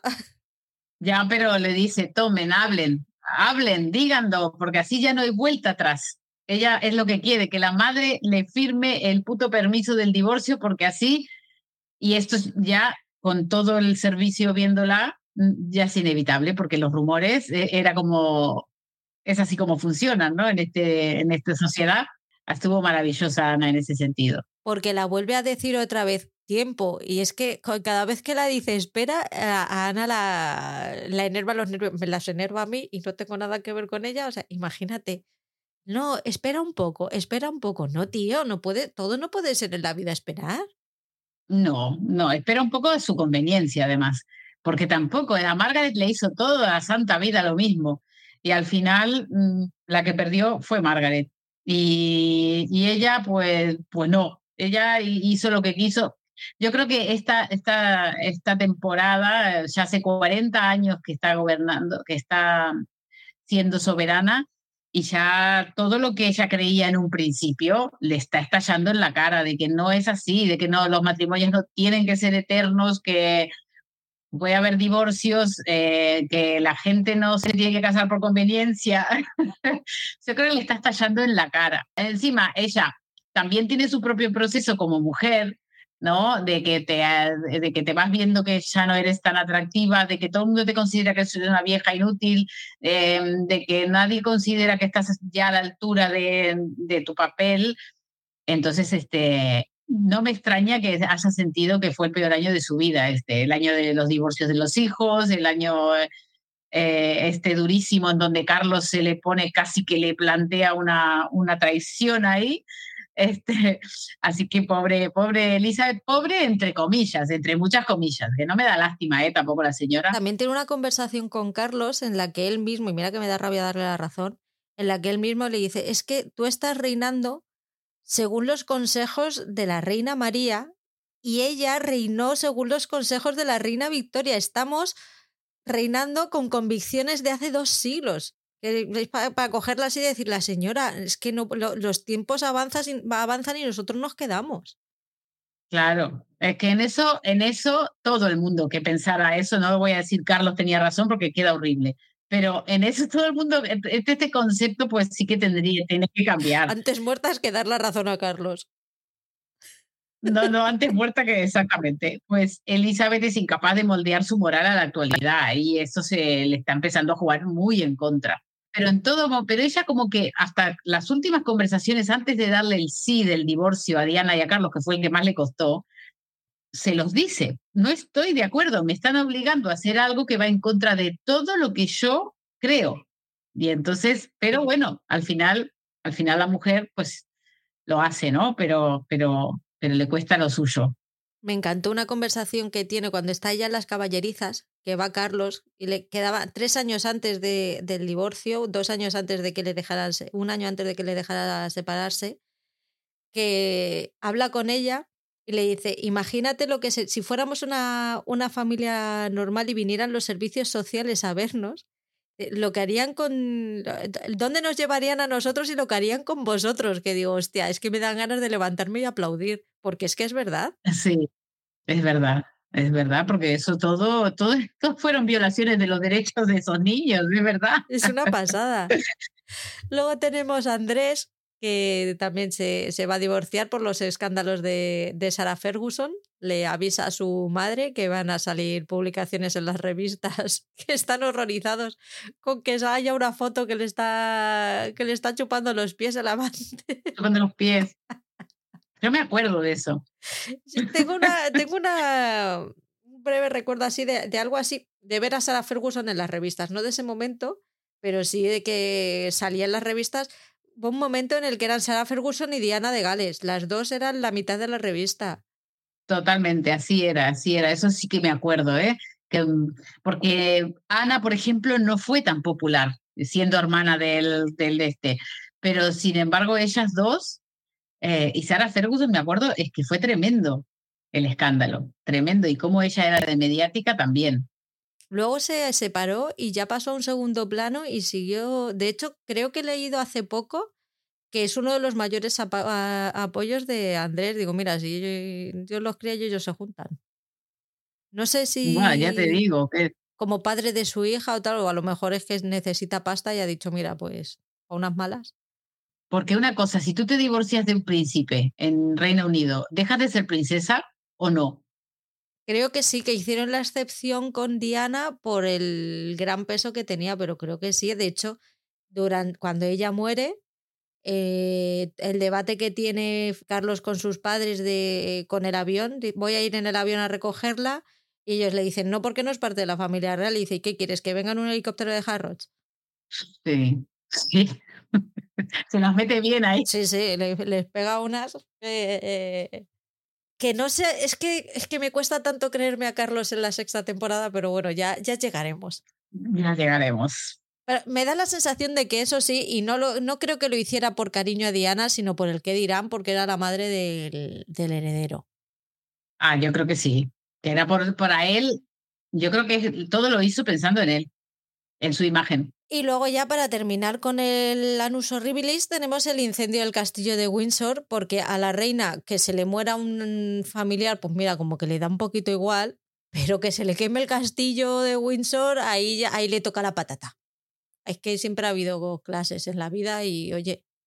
Ya, y sí, pues para completar el año, el año horrible este, eh, pues se le quema el castillo y a ella está como que le hubieran matado a los perros, ¿sabes? O sea... Es que es tan distinta a, todo lo que yo considero que es la vida y, que tiene que hacer una persona para tener una vida plena, que es que me... Yo creo que me causa tal, tanta fascinación las, los reyes y reinas a lo largo de la historia, precisamente por eso, porque como choca tanto con mi modo de ver la vida, necesito encontrar explicaciones de, de por qué la gente que yo tengo, tengo una obsesión que es, pero ¿qué es lo que, qué es lo que consiguen a cambio? O sea, yo, ellos se joden la vida, pero ¿a cambio de qué? Y es que todavía no he encontrado nada que me diga, venga, pues por esto sí lo haría. Yo creo que mi fascinación con, las, con los reyes a lo largo de, la, las épocas es eso. Aparte de porque no los entiendo, no, entiendo el, el concepto de que un señor que caga y mea como yo esté por encima de mí simplemente por, tener un apellido. Es por decir, vale, entiendo, el, entiendo el poder, evidentemente, pero como para mí la, en la vida el poder, el dinero considero que es algo necesario, pero no es algo que, me, que a mí me mueva en absoluto, necesito encontrar como algo que me, que me convenza y no, no, lo, no lo consigo, no lo encuentro. Pues habremos nacido en la clase equivocada para poder entender esas cosas. Ah, me encantaría que la reencarnación existiera y de existir, por favor, me gustaría acordarme de, de esta vida para cuando en una vida posterior sea rica, decirme, ves, Patri, por esto. claro, porque no tenemos esa versión, o sea, no tenemos esa experiencia, no la tenemos, entonces no, no sabemos cómo se vive desde ese lado, ¿no? Es verdad. Pero esta señora, yo creo que toda la vida fue una aristócrata y eso es lo que es. A ella le van a importar más las obras de arte que tiene en el castillo y el castillo y sus perros que los hijos. Es así. Entonces yo no sé por qué la veían tan, porque sabes que hay como una especie de, eh, como que la tienen la señora, le dicen, ¿no? En, en, en, Reino Unido y la tienen como que ella, como una, que fue una gran reina. Lo que hizo en realidad, por lo que estamos viendo por la serie, es prácticamente no hacer mucho, que era su ley, era no hacer nada, no tomar ninguna decisión que fuera en contra de lo que ella creía que era moralmente aceptable. Eh, sacrificó la vida, o sea, la felicidad de sus hijos en pos de la corona. Eh, yo qué sé, no la veo tan, tan fundamental eh, a esta mujer, pero bueno, pero por algo no soy monárquica, pero bueno. ¿Y qué te parece la conversación que tiene con la reina madre cuando está preparando el discurso del jubileo? Esta, a ver, eh, refrescamela que me estoy perdiendo. Cuando, está, cuando va a hablar del año horrible, que va a hacer el, discurso que hace autocrítica y la reina madre lo lee y le horroriza el que ella sea capaz de admitir ante millones de personas que tiene sentimientos, que es un ser humano y que, ha y que ha tenido un mal año como lo puede tener cualquiera, porque los reyes no pueden permitirse tener sentimientos, evidentemente. No, no. Eh, y la reina María era, la madre, la reina madre era como, digamos, el, lo que representa lo más tradicional, ¿no? De, de, esto, de estos pensamientos. Y otra que vivió 100 años, además, o sea que es que lo tenemos muy jodido con Carlos. Es que eh, a mí me da la sensación de que yo me voy a morir antes que ese señor. A mí también me parece que vamos a morir bastantes antes que él, porque debe estar como, como cuando nosotros tenemos 50, ¿sabes? Él tiene 75. Es que mínimo le quedan 15 años más. Mínimo, eso mínimo. Igual si sigue, si es fuerte como la madre y como su abuela y como su padre, que murió a los 99, creo. ¿20 años más? Yo con 60 años no le aguanto, ¿eh? Ya esto porque me pilla medianamente joven, pero yo con 60 años a este señor no. Pues nada, aquí vamos a ver si estamos vivas para verlo. Me gustaría ver la coronación de William, pero por aquello de que es hijo de Diana. Es como que dice al final su sangre, al final, yo qué sé, para, para algo sirvió, no es que para algo sirvió, porque el objetivo de la vida de nadie tendría que ser tener hijos para que sea un rey, ¿no? Pero yo qué sé, al final es, ella, él es mitad Diana, mitad Carlos, o sea que ahí que le den a Camila, ¿sabes? Ay, sí. Y a Carlos. A los dos. Al final Diana va a estar ahí. Exacto. A través de su hijo y de sus nietos. Yo necesito saber cómo termina el culebrón con su hermano. Lo siento mucho. Pero yo necesito saber cómo va a terminar esa historia. Y me da mucha curiosidad ¿Cómo van a ser los hijos de William? Ah, claro. O sea, eso ya sí que. Respecto a todo este tema. coña lo vamos a saber, pero me encantaría, me encantaría saberlo, cómo van a. Porque aquí donde, donde ves aquí a Kate, que era muy jiji, jaja, fíjate, la, la princesa del pueblo otra vez, me da que esa es más estirada que todos los Windsor juntos. Sí, yo creo que, que mm, juega mejor, mucho mejor el papel. ¿Verdad? O sea, sabía muy bien a lo que iba, mucho más que Diana. A ver, es que ella ya tenía, tenía Lola, el high, entonces ya... Claro. No, Hello se llama allí, ¿no? Hello. Hello, Hello, sí. Y ella ya sabía. Yo creo que cuando empezó a salir con Guillermo le dijo a su madre, vamos, saca las revistas de cuando era joven, madre. Vamos a hacer un repaso de lo que le pasó a la suegra para no volver a cometer los mismos errores. Y aquí sale, Felipe sale en, defensa de, Isabel cuando discute con su madre, cuando le dice que sí, que ella va a hablar de lo que haya supuesto este año para ella, que quiere también que, que el pueblo la vea como un ser humano. Y llega un momento en el que le pregunta la reina madre a Isabel desde cuándo Felipe le decía esas cosas y, se comportaba así y cuando ella le dice desde siempre. A lo mejor le tenía que haber escuchado un poquito más y haber escuchado un poquito menos ahora, porque tanto inmovilismo en un principio, si nos acordamos, Isabel, ella sí que quería hacer cosas, pero tenía a su madre y a su abuela que eran las que tenían la experiencia y ellas siempre fueron las que les cortaban los, las alas y nunca se dejó escuchar a, y al otro, al al Tommy. Al Towns, aquel, ¿cómo era? El Peter, ¿cómo era su nombre? Tommy. Eh, Tommy, sí. Las Selles. Y les escuchaba a ellos tres y no escuchaba a nadie más. Y de ahí ella se obsesionó con el continuismo y, y así ha seguido. Margarita se reencuentra con Peter Townsend.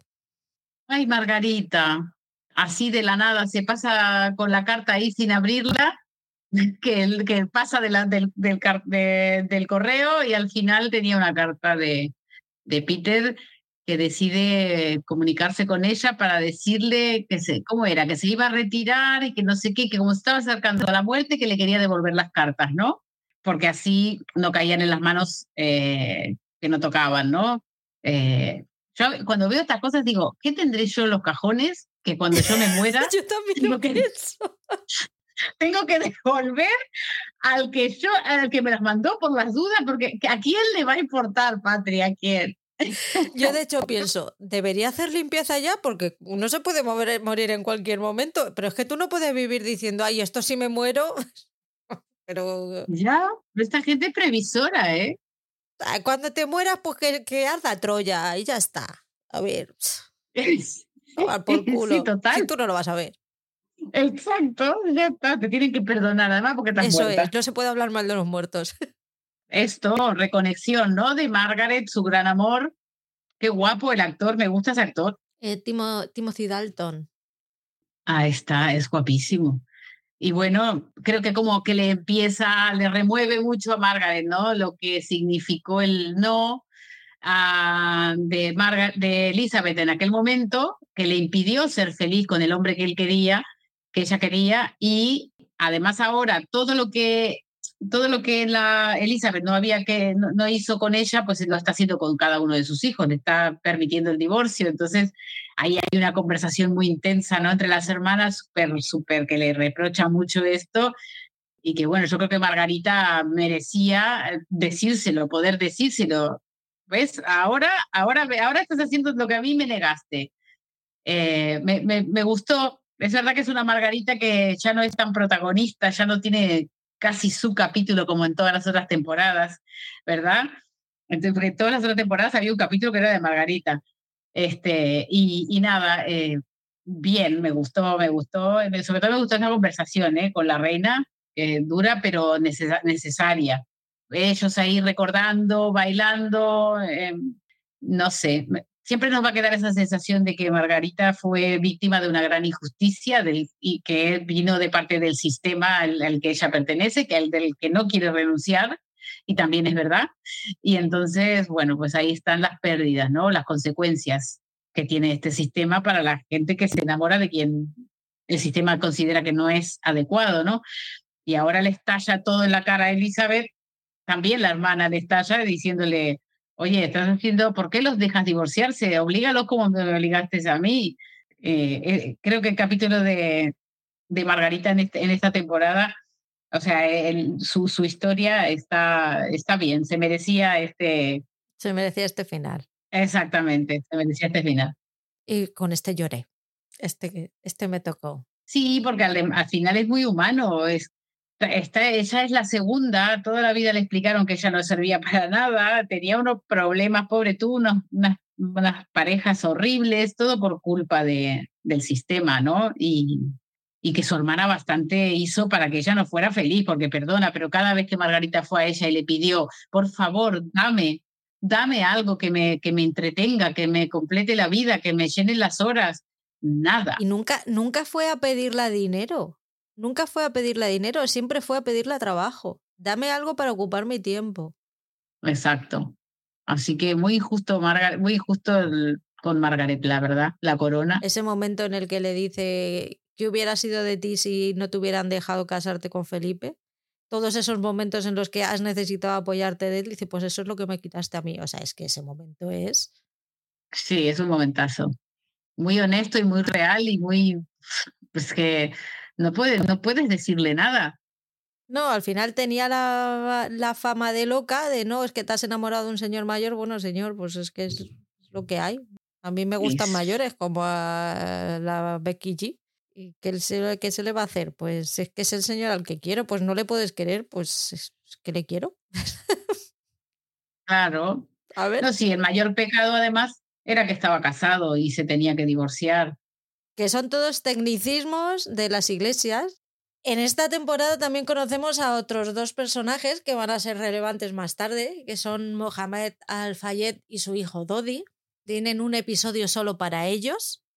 Conocemos a un alfayet jovencito que va, vendiendo Coca-Cola por las calles de Alejandría y que se cruza con el duque de Windsor en una visita que hace y empieza a soñar con formar parte de, de esa élite que son los ingleses para los, para los egipcios y de hecho discute mucho con su padre y con su familia porque su padre ve a los ingleses como los opresores y él, como está fascinado por, ese, por esa gente, le empieza a cuestionar y a decir que a lo mejor es que ellos son los buenos y, y ellos, los egipcios, que son unos muertos de hambre, son los que no han sabido hacer las cosas bien en la vida. Entonces, se pone un poco como, no, se pone un poco, no, se pone como objetivo en la vida ser como ellos.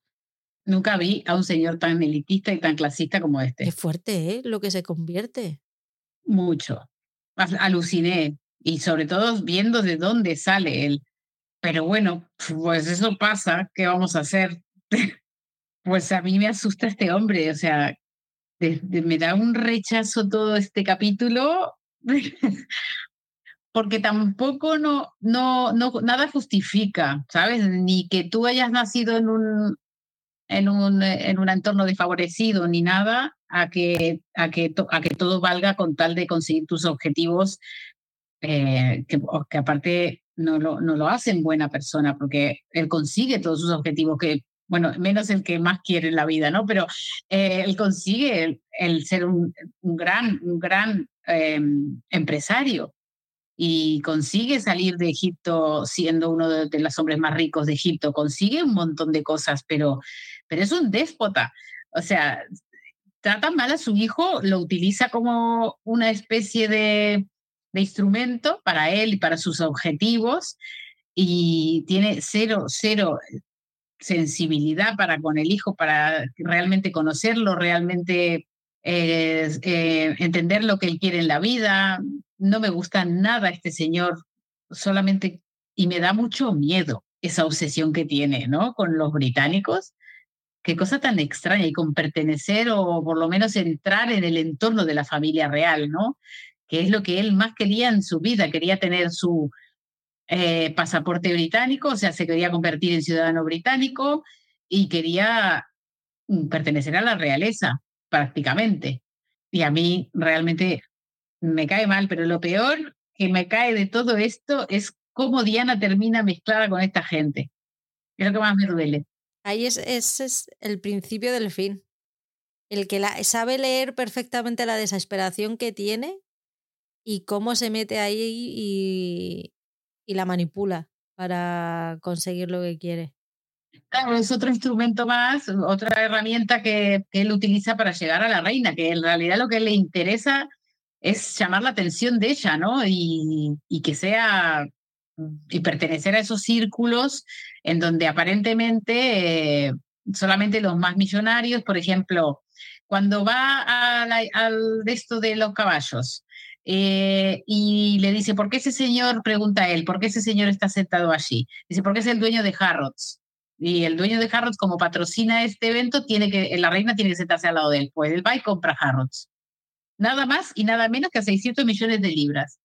O sea, realmente tenía una obsesión muy particular, ¿verdad? Es que es, que es alucinante. Porque mira, los ricos... El, mm. ¿Cómo se sirve de, de Sydney, de la antigua ayuda de cámara del duque de Windsor, para aprender todas las, las costumbres de los ingleses, de la, de la aristocracia inglesa. Sí que es verdad que yo creo que si hay una persona en el mundo a la que ese señor quería y cuida es a Sidney. Yo creo que también por todo lo que le da, pero en los últimos días de... se apoyan el uno al otro. Creo que solamente se tienen el uno al otro. Sidney, pues porque es un pobre muerto de hambre y no tiene otra cosa en la vida. Pero porque Sidney es la única persona que realmente aprecia a Alfayet su hijo no le quiere porque le, le, hace la vida imposible, le machaca también, le, es un maltratador, eh, o sea, le, maltrata mogollón. Y como con Sidney tenía una relación de necesidad, le necesitaba para poder acceder a esa aristocracia inglesa que él tanto quería, a la que tanto quería llegar, al final le termina cogiendo cariño y de verdad es la única persona a la que cuida cuando se pone enfermo, aunque esté muy por debajo de su nivel. Sí, y, pensar que cuando lo conoció, que lo vio en un, de camarero en un evento, lo hizo que lo echaran por ser negro. O sea, señor, o sea, es que lo detesto. Luego cuando se enteró quién era, lo, lo, lo, rescata y, se lo, y lo contrata para él, para que le enseñara todo. Y es verdad, lo cuida hasta sus últimos días, incluso de una forma muy, muy cercana, porque lo atiende. O sea, es una persona de una manera íntima. O sea, tienes que estar con una persona que está tosiendo, que está enferma, que está mal. O sea, tal es la obsesión que tiene que me asusta. Bueno, es que a mí me asusta. Tanto, tanto que compra. Esa relación con la prensa, que todo lo que hace lo mm, publica, es, es una exposición. Exactamente. Cuando, hay, cuando está reunido con Diana en el restaurante, que la prensa no la deja en paz, él hace un gesto nomás y ya se los carga a todos y dice, no, es que mis guardaespaldas son muy, son de los mejores del mundo. Em, claro, es un hombre que está acostumbrado a conseguir todo lo que se plantea, todo lo que necesita y todo lo que quiera, y, y, Diana es un instrumento más, y si tiene que comprar el castillo del, duque de Windsor, que está hecho polvo, lo hace, lo restaura Em, encuentran allí un montón de documentos, incluso la caja roja esta del rey, que tiene los documentos de la abdicación de Eduardo y todo, eh, y dice, bueno, bueno, eh, tengo que devolverle todo esto a la reina.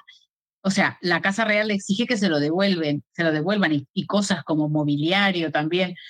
Y él, en vez de ofenderse y de decir, oye, ¿tú quién eres? Porque esto lo compré yo, pues no, sí, sí, con tal de hacerla feliz a la reina, que la reina ni se digna ni ir a verlo, ni nada. Entonces, claro, él cuando ve a Diana en una de esas reuniones de hípicas que tienen, la ve sola, la ve no sé qué, y se sienta, se sienta con ella y ahí empieza, ¿no? Ahí es donde la conoce. Y empiezan, digamos, por lo menos tiene ese encuentro y el Dodi también está, ahí conoce a Diana. Y a partir de allí, pues hay otra oportunidad que están en la ópera con la esposa, él y su esposa, que es una modelo que se la pilló, que era islandesa o algo así, y, y, la ven sola Diana en el palco y pues se acerca a ella y la invita a cenar y ahí es donde sale la famosa invitación en el verano a Saint-Tropez, porque la iban, ese, eh, Diana les dice, no, pensé que con, el, con la separación me iban, a dejar, me iban a dejar en paz a la prensa, pero pero no sé qué hacer y no quiero estar en Inglaterra cuando Carlos dé la cena de, de, 50 años, de los 50 años de Camila. Y entonces a él, a, él, a él ahí le hacen todas las conexiones y dice, esta me la llevo a mi terreno ahora que me necesita y se la lleva, la invita en, en esta temporada, la invita a estas vacaciones que luego ya la veremos en la sexta temporada, pero eh, digamos que creo que hace una especie de papel paternal, ¿no? Con ella, le dice, tranquila, vente conmigo, tendrás una mansión a tu disposición, tus hijos podrán jugar, muchas pelis, muchos juegos, videojuegos, no sé qué. Entonces la convence, Diana yo creo que es presa fácil para, para este tipo de proposiciones. Y al final, bueno, yo me había olvidado de este capítulo cuando vi la sexta temporada.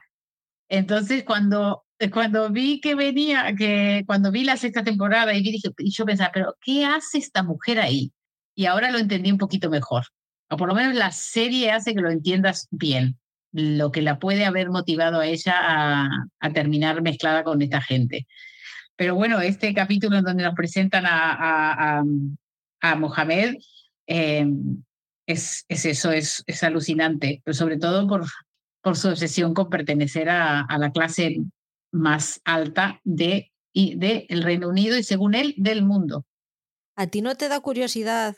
O sea, yo me lo pregunté un montón a lo largo del, de los dos episodios, del, de los dos en los que sale Al-Fayed. ¿Qué habrá hecho para llegar ahí? Porque una persona que vende Coca-Colas por la calle, trabajando dignamente, no llega a poder comprar Harrods. Eh, no, Esta, esto no te lo explicaré. A mí estamos necesitando el spin-off de este, de este momento, ¿no? Que nos, que expliquen cómo este hombre de la nada, de un, porque, a ver, vender, o sea, de ser pobre, de vender Coca-Colas en bicicleta, no se llega a ser el hombre, uno de los hombres más ricos del mundo. Entonces debe ser interesante su historia, ¿no? A ver, que la buscaría en, Wikipedia y seguramente lo haré, pero sí que eché un poquito de menos el, el cómo llegó ahí. Lo que pasa es que no, no tiene que ser nada bueno, pero bueno.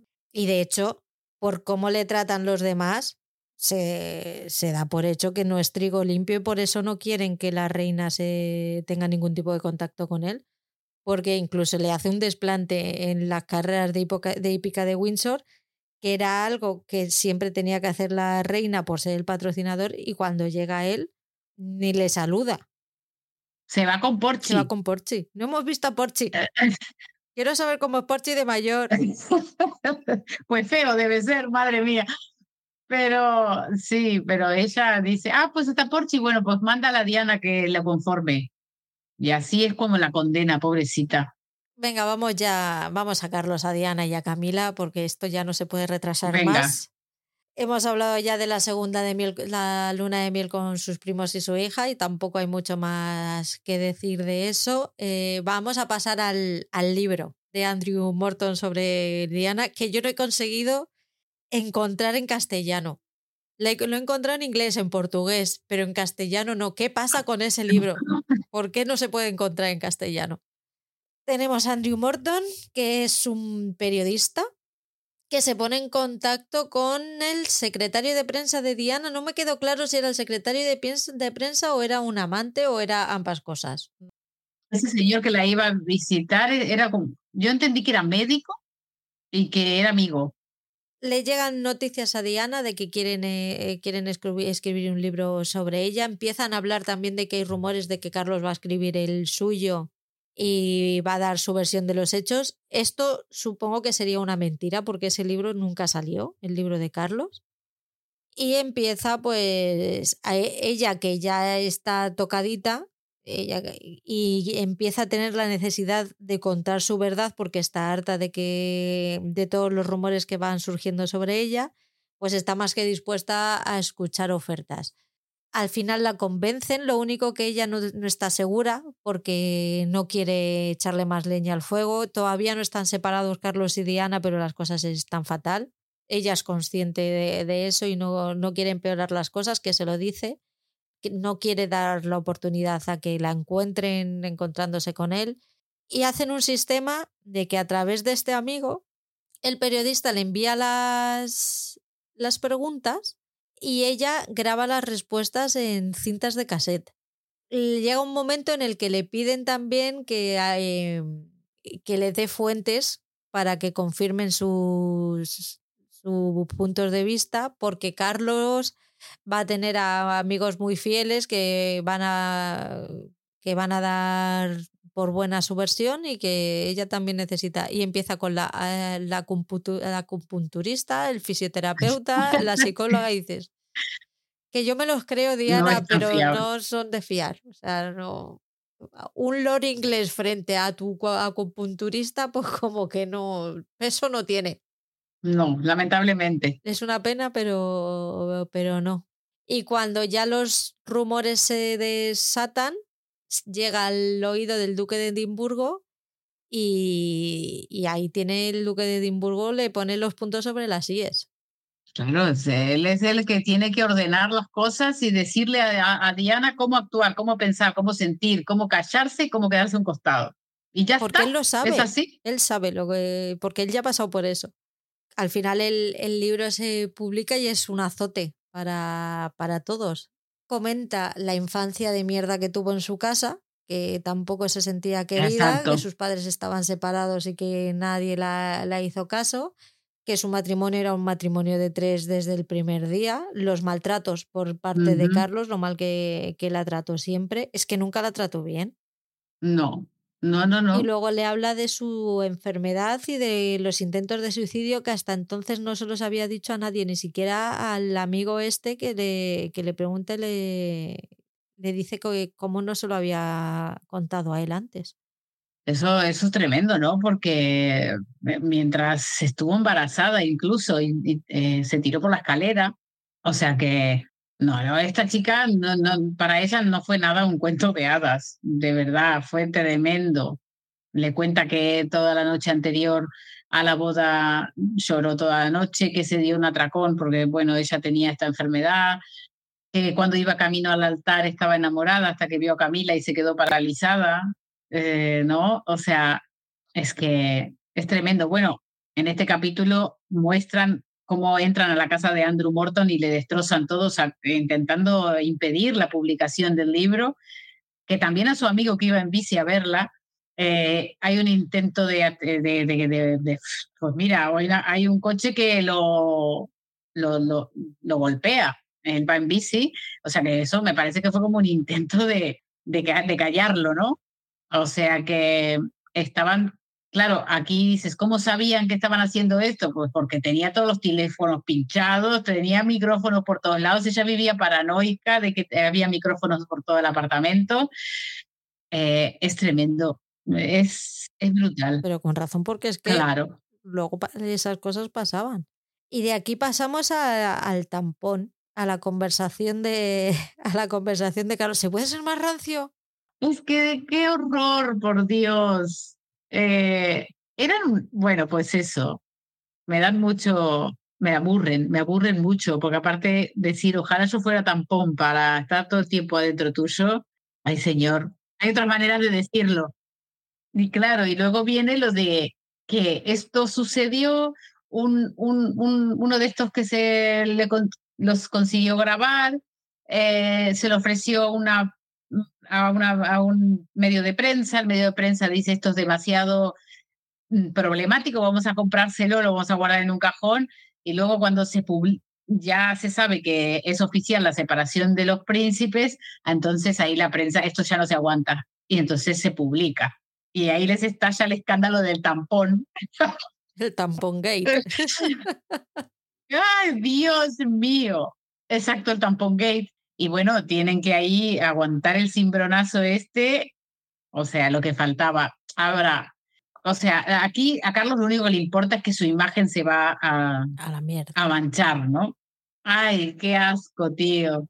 No, esa conversación es muy cutre. Ostras, es barrio bajera al máximo. Total. Pues Cero gusto. No, luego te quieren vender la imagen de que es de que es muy culto, pero, pero, pero no, es nada, no es nada creativo a la hora de, de, ser sexy, la verdad. Eh, no me hables de tampones, que no puede haber algo menos sexy. Son dos personas súper básicas. O sea, puedes saber mucho, de, puedes tener muchísima cultura general, pero eres un básico de la vida. Es, no hay, tienes estilo, no tiene, eres un barrio bajero que ha nacido en un palacio, pero eres un barrio bajero. Bueno, a lo mejor es un tío normal, ¿sabes? Y que se deje de tanta historia. Es normal, se acabó, eres como todos, eres humano, eres comes, duermes y cagas y ya está, y follas. y no, eres, no tendrías por qué ser príncipe. Y encima tienes mal gusto. Sí, porque vamos, no voy a comparar. Pero claro, es que no, aquí fuera de coña, el, el, el, tema es mm, cómo te haces tú, el, super, el ser superior, superculto frente a Diana, exigiéndole que no sea vulgar porque le gusta comprar, y, luego esté hablando este tipo de, mm, ah, con este nivel, ¿sabes? Que te lo esperarías en teoría en alguien que no es como él, en teoría, vamos. Y que estás exigiendo a una persona que guarde las apariencias, que haga de tripas corazón, que no te deje mal, cuando tú la estás obligando desde hace 12, 13, 14 años a aguantar mierda a paladas. es que no has dejado de echarle mierda a propósito y sin querer, porque nadie que ellos no querían que esta conversación saliera al, al aire. Pero es que esta conversación salió al aire y tuvo lugar mientras tú estabas casado con ella. Y estás intentando hacer ver. nadie considera eso. Y estás intentando hacer ver que la loca es ella. Es que esa señora ha tenido que aguantar carros y carretas y está hasta las narices. Y tú estás intentando hacerla pasar por mala porque no se está callando y no está guardando tu imagen de futuro rey eh, impoluto, porque no lo eres. Y te está, y te está haciendo la guerra y la, va, y, la va, y la iba ganando. Y la hubiera ganado de seguir viva. Claro, la hubiera ganado, estoy segura. Yo también. Yo entiendo, Diana, al final que después de todo esto dijera, ¿saben qué? Me voy a ir, pero no me voy a ir en silencio. Mm, yo voy a decir mi verdad, demasiado que se debe haber guardado. Me llevo a quien haga falta por delante. Exactamente. Y esto ya es insostenible y, ya está. ¿Cuántas humillaciones tenía que aguantar? Es que, joder. Mm, por eso te digo, yo creo que si la, la serie tenía la intención en esta temporada de mostrar un Carlos que era más adecuado para para el reinado, para la corona, yo creo que por más que intenten lavarle la cara, yo no, para mí siempre voy a entender las cosas desde el lado de esta mujer, que fue un, que fue un, la utilizaron, no les importó nunca sus sentimientos, ni ella como persona. Y ella, mm, podrán acusarla de frívola o por, de shallow o lo que quieran, pero es, pero la tía dijo, dijo la verdad, dijo cosas que le que ella vivió y que todos podemos empatizar con ella, porque a quién le gusta que la traten así, a quién le gusta que te ponte aquí como un florero y luego no te hablo, eh, ¿sabes? O sea, ni te toco con un palo porque no me gustas, porque eres insoportable, se lo dijo tantas veces este hombre, que entonces dices, bueno, pero anda y que te den y que, se salte todo por los aires esta, esta, esta, esta, para, esta farsa, ¿no? O sea, que yo la entiendo que ella haya intentado hablar con la prensa al final, que era lo que más les dolía a ellos. Es que no, ella buscaba la fama, ella no buscaba la fama, se la encontró y tal y como se la encontró la utilizó. Y yo seguramente si hubiera estado en su lugar lo hubiera hecho igual o incluso peor. es que yo lo siento mucho, pero es que yo la entiendo. Hasta dónde tenía, hasta dónde tenía que aguantar. Aparte, que te digan mm, en la luna de miel, eh, mi marido llamaba a su amante y a ver, perdona, y, utilizaba un tono que nunca utilizo conmigo porque era tierno, encantador con ella. Conmigo nunca habló así. A ver, es que, claro, como para no estar desde el principio en pie de guerra, la pobre chica, yo también hubiera reaccionado defendiéndome. Oye, eres mi marido, de aquí no te puedes salir porque la corona no te va a dejar, así que actúa como tal. Luego, cuando ya había pasado todo lo que había pasado y era insostenible la situación, ya está, lo dejo ir, pero me voy diciendo lo que, lo que yo viví y le importó nada la, corona. A mí, me parece que en eso ella fue importantísima y muy valiente. Hasta cierto punto, fíjate que dices, mira, nos hemos casado, no me quieres, yo incluso hubiera entendido un acuerdo de no agresión, un pacto de no agresión. No llevo bien que no, que no la quieras, vamos a discutir, pero que esto no salga de aquí. Pero es que todo eran malos tratos. O sea, vamos a intentar llevarnos lo mejor posible dentro del... Pero es que no, es que él seguía pensando que él tenía todo el derecho del mundo a estar con la mujer que amaba. Pues no haberte casado, haberte, haber tenido dos pares de cojones en condiciones, haberte ido a hablar con tu madre y haberle dicho el día antes de la boda, señora, que no me caso, que o me caso con esta señora o no me caso. Y no voy a abdicar, así que búscate la vida. Porque como abdicar depende de mí, y, y, la pones a ella en un brete del que tiene que salir sí o sí, pero no me, no me voy a casar. No lo voy a hacer. Y si, y si me pones delante del altar, cuando llegue el momento de decir si quiero, voy a decir que no, delante de todas las cámaras. Pero no has tenido los santos huevos a imponerte a tu madre. Y lo estás pagando pues con la que puedes. Exactamente. Sí. Hay un momento en que, en que dicen que Andrew Morton, que es el periodista, dice que él no se siente responsable de la crisis que, que su libro desata, porque ellos sabían que Diana era una persona vulnerable y que había tenido una infancia dura y que necesitaba amor, amor y seguridad y consuelo y que le dieron absolutamente todo lo, lo contrario. Y ella le quitó lo que más anhelaban, la popularidad.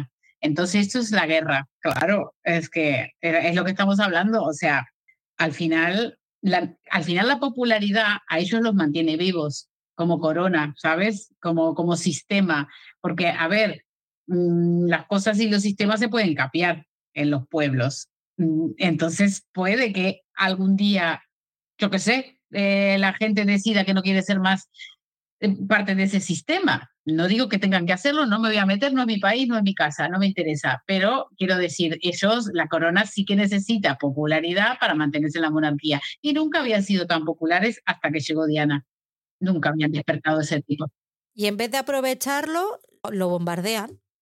Lo bombardea, sí. Sí. Yo creo que Elizabeth que no hizo bien su trabajo con, con Diana, porque ni siquiera se preocupó de contenerla la dejó sola, la de ni siquiera la recibía, no tenía contacto con ella, mm, me parece que no supo ser otra vez ahí esa mujer de hierro que no sabe demostrar cariño ni sabe no sabe contener. Yo creo que esa mujer todo lo que venía de Carlos no sabía cómo manejarlo y Diana era un, un problema más. No, pero si era ella sí era consciente de todo la, del activo que tenía con Diana y en vez de coger a Carlos e intentar decirle, y cogerle de verdad y decirle, vamos a ver, ¿no te estás dando cuenta que todo lo que tienes es gracias a esta señora y que no vas a poder quitártela de encima?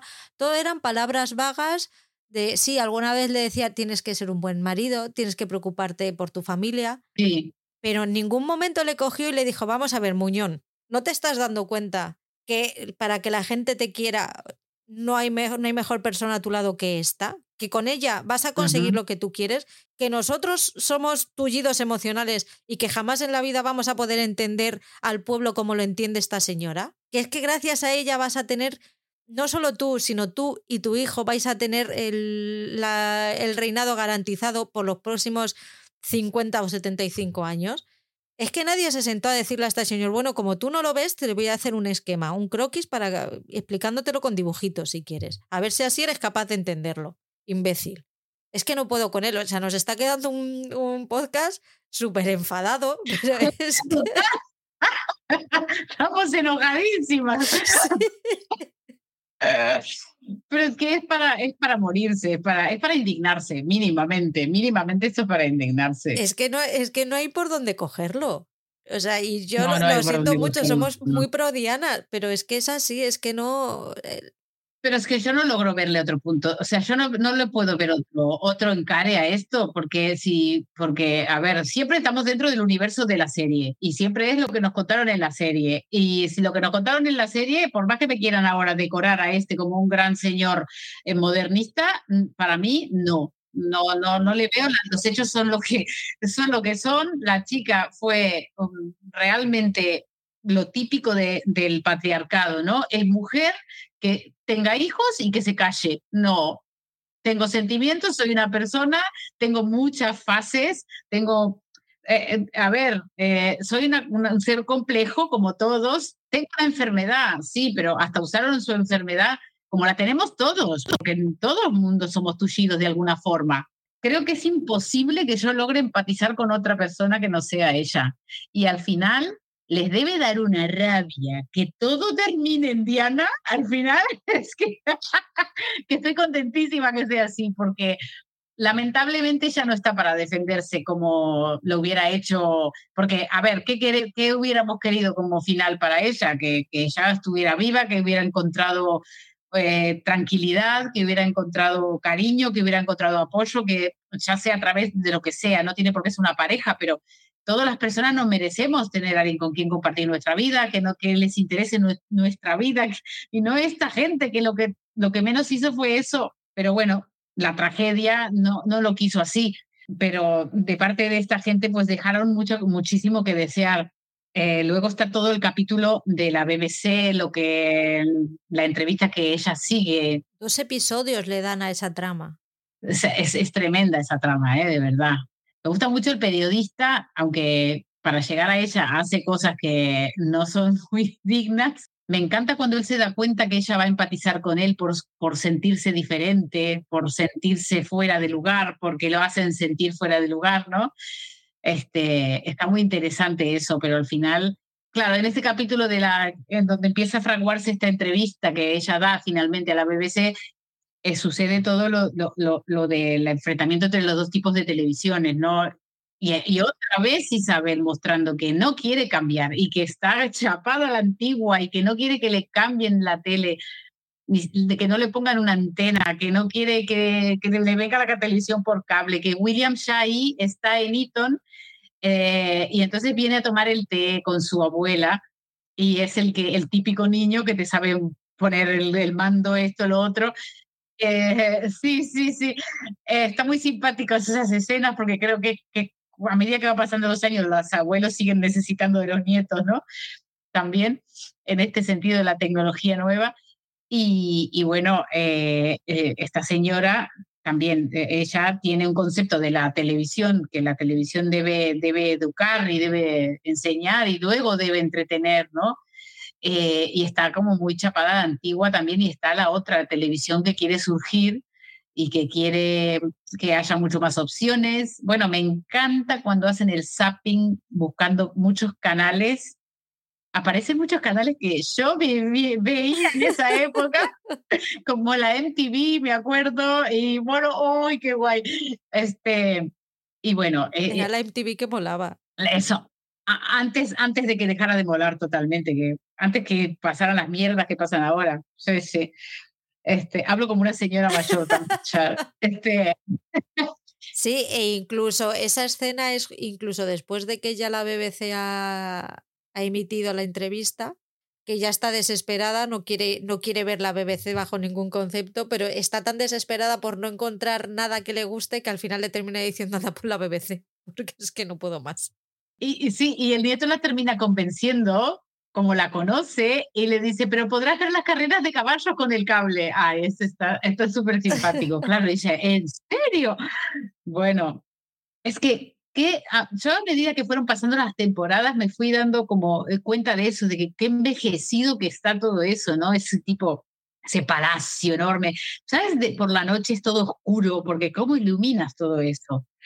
Ay, no sé, me da la sensación de que todo eso fue como, tuvo como su época de apogeo en el principios del siglo y que ahora está quedando totalmente desfasado de la realidad, tanto como la reina, ¿no? Me da esa sensación. Lo mismo pasa con el Britannia. Antes era un palacio, no había calefacción, los, palacios no había que calentarlos, ni había que ponerles aire acondicionado, pero es que ahora sí. Entonces, el gasto que tiene que suponer eso, más todo el cableado de electricidad, más todo el mantenimiento, o sea, es, que es que es una pasada. Es que creo que, que no hay economía que, que sostenga eso. Bueno, ¿y qué podemos decir de la fecha que eligió Diana para dar la entrevista? Cuéntamelo, Patri, tú te lo, te lo, estudiaste. Eh, no, no me lo estudié, yo lo he escrito por lo que, por lo que vi. Es el, 20, el, 5 de, el 5 de noviembre, es el día de la grabación de, de la entrevista que tiene un significado especial para, para los británicos, eh, aprovechan ese día en un principio porque es un día en el que todo el mundo va a estar fuera celebrando. Yo, por lo que vi, es algo tipo un Halloween de la vida. O sea, la gente sale a la calle como si fuera Halloween, le, le faltan los caramelos. Es el día del traidor más conocido de Inglaterra, sí. De Guy Fawkes, que, que le están enseñando a, a Guillermo la historia de, de Guy Fawkes y el profesor que le podemos ver en la Edad Dorada. Ya de paso es el hijo de, de la familia protagonista. Sí, de la rica que no queremos. No, el de la otra. Al de la otra. Ah, es ese profe. Vale, vale. Sí, el, eh, el gay, el hijo gay que está buscando mujer. Exacto. Ay, pobre la mujer que le caiga, madre mía. Pues les está explicando que es un famoso traidor de Reino Unido y ya aprovechando eso les explica la diferencia entre una traición, como puedes traicionar eh, matando a tu padre o a un profesor que yo ahí flipé, o luego la alta traición a la corona. O sea, vamos a ver, es que aquí tenemos dos niveles. Tú puedes matar a tu padre y está mal, pero traicionar a la corona, ay amigo, eso es otro nivel. Se me hizo mucha gracia. Lo máximo peor, ¿no? Y entonces eh, Basir, que es el periodista este de, Panorama, el programa que hizo la, la, entrevista, se lo hace ver a Diana y dice, bueno, entonces has elegido esta fecha por algo. La otra, no, no, no, no, esta, es porque no va a haber nadie en casa. Pero claro, como buen periodista, no da, no da puntada sin hilo. La única mm, condición que pone Diana para grabar la entrevista es que le dejen hablar con la reina antes para avisarla. Es verdad. Y fíjate, en ese momento la reina algo le dijo que tenía que, tenía que verla, porque la avisan con poco tiempo, y le dice que es eh, algo urgente. De hecho, la reina está con Guillermo y Guillermo sale por patas. No me termina de convencer esa imagen de, de Guillermo huyendo de su madre, pero bueno, tampoco estaba allí, no puedo decir si era verdad o no y va a contarle a la, a la reina que ha hecho una, una, entrevista en la que se ha abierto en canal y ha hablado de, de, todo. Y la reina le hace sentir mal. La sentí culpable, como siempre. La pregunta es si hay marcha atrás, ella dice que, que no y la entrevista sale adelante. Está muy curioso, a lo mejor yo por, el, por la profesión, después de grabar la entrevista, se la llevan a editar a un hotel de la costa de, Reino Unido. Todo es súper secreto. El director general y el presidente ya nos han dejado ver que no tenían buena relación entre ellos. Uno era muy conservador y el otro está puesto para llevar la cadena adelante, para que no se quede atrás, pues va viendo lo que van haciendo, va haciendo la competencia, las cadenas por cable y está viendo que o se ponen a la altura o van a, o van a perder audiencia. El presidente, que es el marido de la dama de compañía más antigua de la reina, le pide que por favor, que la mujer la ha visto que está en horas bajas y tal, le pide por favor que hagan un especial sobre la reina. Y claro, yo cuando le veo digo, no, no, si un especial le van a dar, pero no, pero no el que tú esperas. No el que te esperas. Y el tío muy listo no espera hasta el último momento, hasta que ya tiene el, el, programa hecho y empaquetado ya con el lacito, que no va a hablar con él y a decirle que, que van a emitir. Eh, además es que se lo da ya a, a hechos consumados. La semana que viene emitimos un avance sobre una entrevista que tenemos con un miembro de la familia real, que el otro dice, ah, mira, me alegro de que le vayáis a hacer al final el homenaje a la reina. ¿Y qué va a ser? Una entrevista con la princesa Diana. ¿Qué qué? El otro intenta pararlo y no.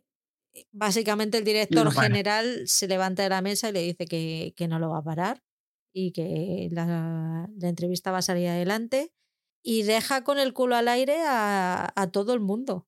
Básicamente habla mal de todo el mundo, habla de, de la imposibilidad de Carlos para ser rey, que no le ve siendo capaz uh -huh. de, de asumir esa responsabilidad de Guillermo que no le gustaría que tu, no, le gustaría que tuviera esa responsabilidad sobre sus hombros, que eso también a Carlos le sienta fatal. Le cuenta que no es lo que dijo Carlos en su entrevista, que la, los cuernos en su matrimonio fueron desde el primer momento, que eso también les hunde. ¿Qué más le cuenta? Le cuenta mil cosas. Bueno, eso que no lo hace desde la venganza, sino que lo, lo, lo, dice desde la rabia y la tristeza del fracaso, ¿no? Que el psicólogo lo tenía que pagar y la entrevista se la pagaban, vamos, básicamente. Él, ella le dice, no me casé con una familia, me casé con un sistema. Y me, no me silencio, hasta el, eh, lucharé hasta el final. Eh, es, es fuerte, es fuerte, es, está brutal la entrevista. Yo me acuerdo que en su momento, la primera vez que vimos la temporada, busqué la, la entrevista original y es que, es que lo hizo clavado la actriz, ¿eh? Lo hizo clavado. Es que a mí me encantó. Lo de que no va a ser reina, que no se ve siendo reina del país. Exacto, claro, que no sé, sí, le dice que no, que, que no, que ella no se ve reina, pero que ella quiere ser la reina de los corazones de la gente. Ya está, es que ¡pum! Si sabría marketing la tía, porque ahí es cuando, cuando realmente se pone a la gente en el bolsillo. Pero bueno, también cuando acaba de, dar la entrevista, sabe que, sabe que no hay vuelta atrás, sabe que, se acabó y que se le, viene, se le viene lo peor ahora, porque ahora tiene que aguantar toda la consecuencia, eh, el desprecio, si ya todavía no había quedado claro, mucho más profundo de la, de la familia real. Debe ser difícil porque ella es la madre de William y de, y de su otro hijo, que él es el heredero de la corona, por lo tanto ella va a estar ligada a esta familia toda su vida, porque esto no es un divorcio normal y corriente.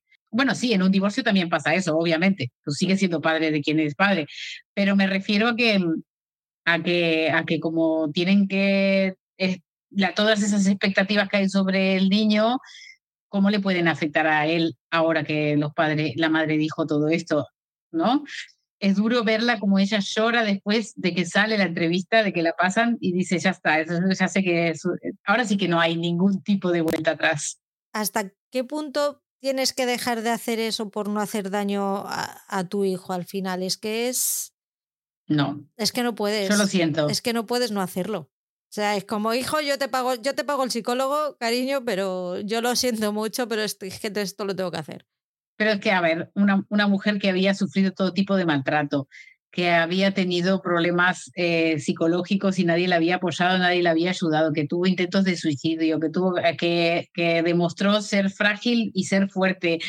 A ver, eh, yo pienso que tu hijo no te entenderá en el momento, pero algún día cuando sea adulto a lo mejor te entiende y si no, pues uno hace esas cosas. Mira, es mi vida, no la tuya, la tengo que vivir ya sé que te afecte, te apoyaré en todo lo que sea mm, la todo lo que sea una consecuencia de, esto, pero de todas formas tengo que abrir la boca y decirlo. Y a mí es que por esto esa mujer me encanta, porque tuvo dos cojones, como no tuvieron ninguno de ellos. Yo creo que ella hizo muy bien en dar esa entrevista. Yo creo que estará muy orgullosa de Harry también. Exacto. Y, eso, cuando le dice, cuando dice que mm, lo que más le jode a Carlos es eso, ¿no? Que el papel, el papel de rey es muy exigente y sofocante para alguien como él. No sé si soportará. es que vamos, se la mete donde le duele. ¿eh? Ay, amigo, es que los cuernos no salen gratis. Que has estado viviendo muy bien hasta que ya le has tocado los pelotas tanto que, hijo, es que no es de piedra la muchacha. Claro, y cuando le preguntan eso de la reina, si quería ser reina de este país, si cree que será, y ella dice que no, también dice que dudo que muchos quieran tal cosa. Claro, los de arriba, mi marido, porque no me ven como un problema, como una carga, pero alguien tiene que salir a la calle a dar el amor que la gente necesita. A ver, es que yo creo que ella tenía una sensibilidad especial y aparte al, sería enferma mental como ellos la querían tratar, pero era inteligente y sabía exactamente qué palabras decir para hacerles daño. Bueno, que al final es su verdad, al final es su verdad. Y bueno, y luego pues viene lo inevitable. Después de esta, de esta entrevista, pues ya no hay vuelta atrás y la consecuencia es que la, Elizabeth les tiene que autorizar el divorcio. Les, se lo pide. Al final termina siendo ella la que le dice, mira, eh, os tenéis que divorciar. Ya, ya está. Ya esto tiene que terminar de alguna Tienen que callarla, tienen que calmar todo esto y al final, luego de aguantar esto durante, creo que fue 14 o 15 años que fueron pareja en realidad. Se casaron en el 81. Uy, o sea que más 16, ¿no? y, se y se separaron en el 96. 15 años, imagínate. Y al final, pues está ese capítulo eh, que muestran muchas parejas que se entrevistan para explicar sus divorcios, sus razones para divorciarse. Me, dan mucha ternura porque cada uno tiene unas razones en que muchas veces dices, wow, yo me vi en esa situación también, ¿no? Porque de, la persona que, que tendría que, o sea, por lo que sea, en muchos de los casos se querían, pero se estaban divorciando igual, ¿no? Eh, me da mucha, mucha mucha ternura uno de los hombres que trabajaba mucho y estaba mucho fuera de su casa y la mujer le pedía por favor que estuviera más presente en la vida de los hijos y que entonces ella no podía, no podía seguir y que se iba a volver a vivir con el padre. Bueno, bueno, es que me encantó esa, esa historia. Pero bueno, pero bueno, al final, pues eso, la reina les da el permiso para que se divorcien y al final se divorcian. Y bueno, ahí viene toda la negociación de lo que pide Diana para el divorcio, que me. Eh, oye, la tía pedía más de 30 millones, no me acuerdo cuánto, me lo había apuntado. Pero pedía mucho. creo, ¿no? Por, ahí. Ahí está, por el divorcio. Y, y, al final, el, este, al principio Carlos se resiste, se resiste, dice, pero ¿está dónde va? Que yo de dónde voy a sacar esos fondos, que yo del ducado de no sé qué no puedo sacar de Wales, no puedo sacar esos fondos. Y al final le aconsejan, ¿verdad? Le aconsejan sus asesores, porque parece que la entrevista a Diana, por un lado, la secundó mucho, pero por otro lado también le trajo como un efecto contrario, ¿no? De que pues, estuvo mal visto que dijera que sacara los trapitos al sol, ¿no? seguramente para los monárquicos.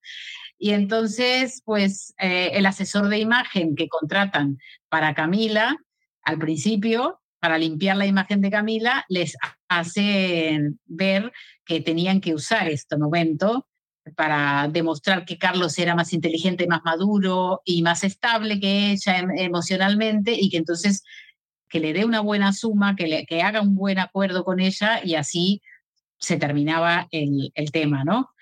Y al final eh, Carlos le ofrece 17 millones de libras y 400 mil al año.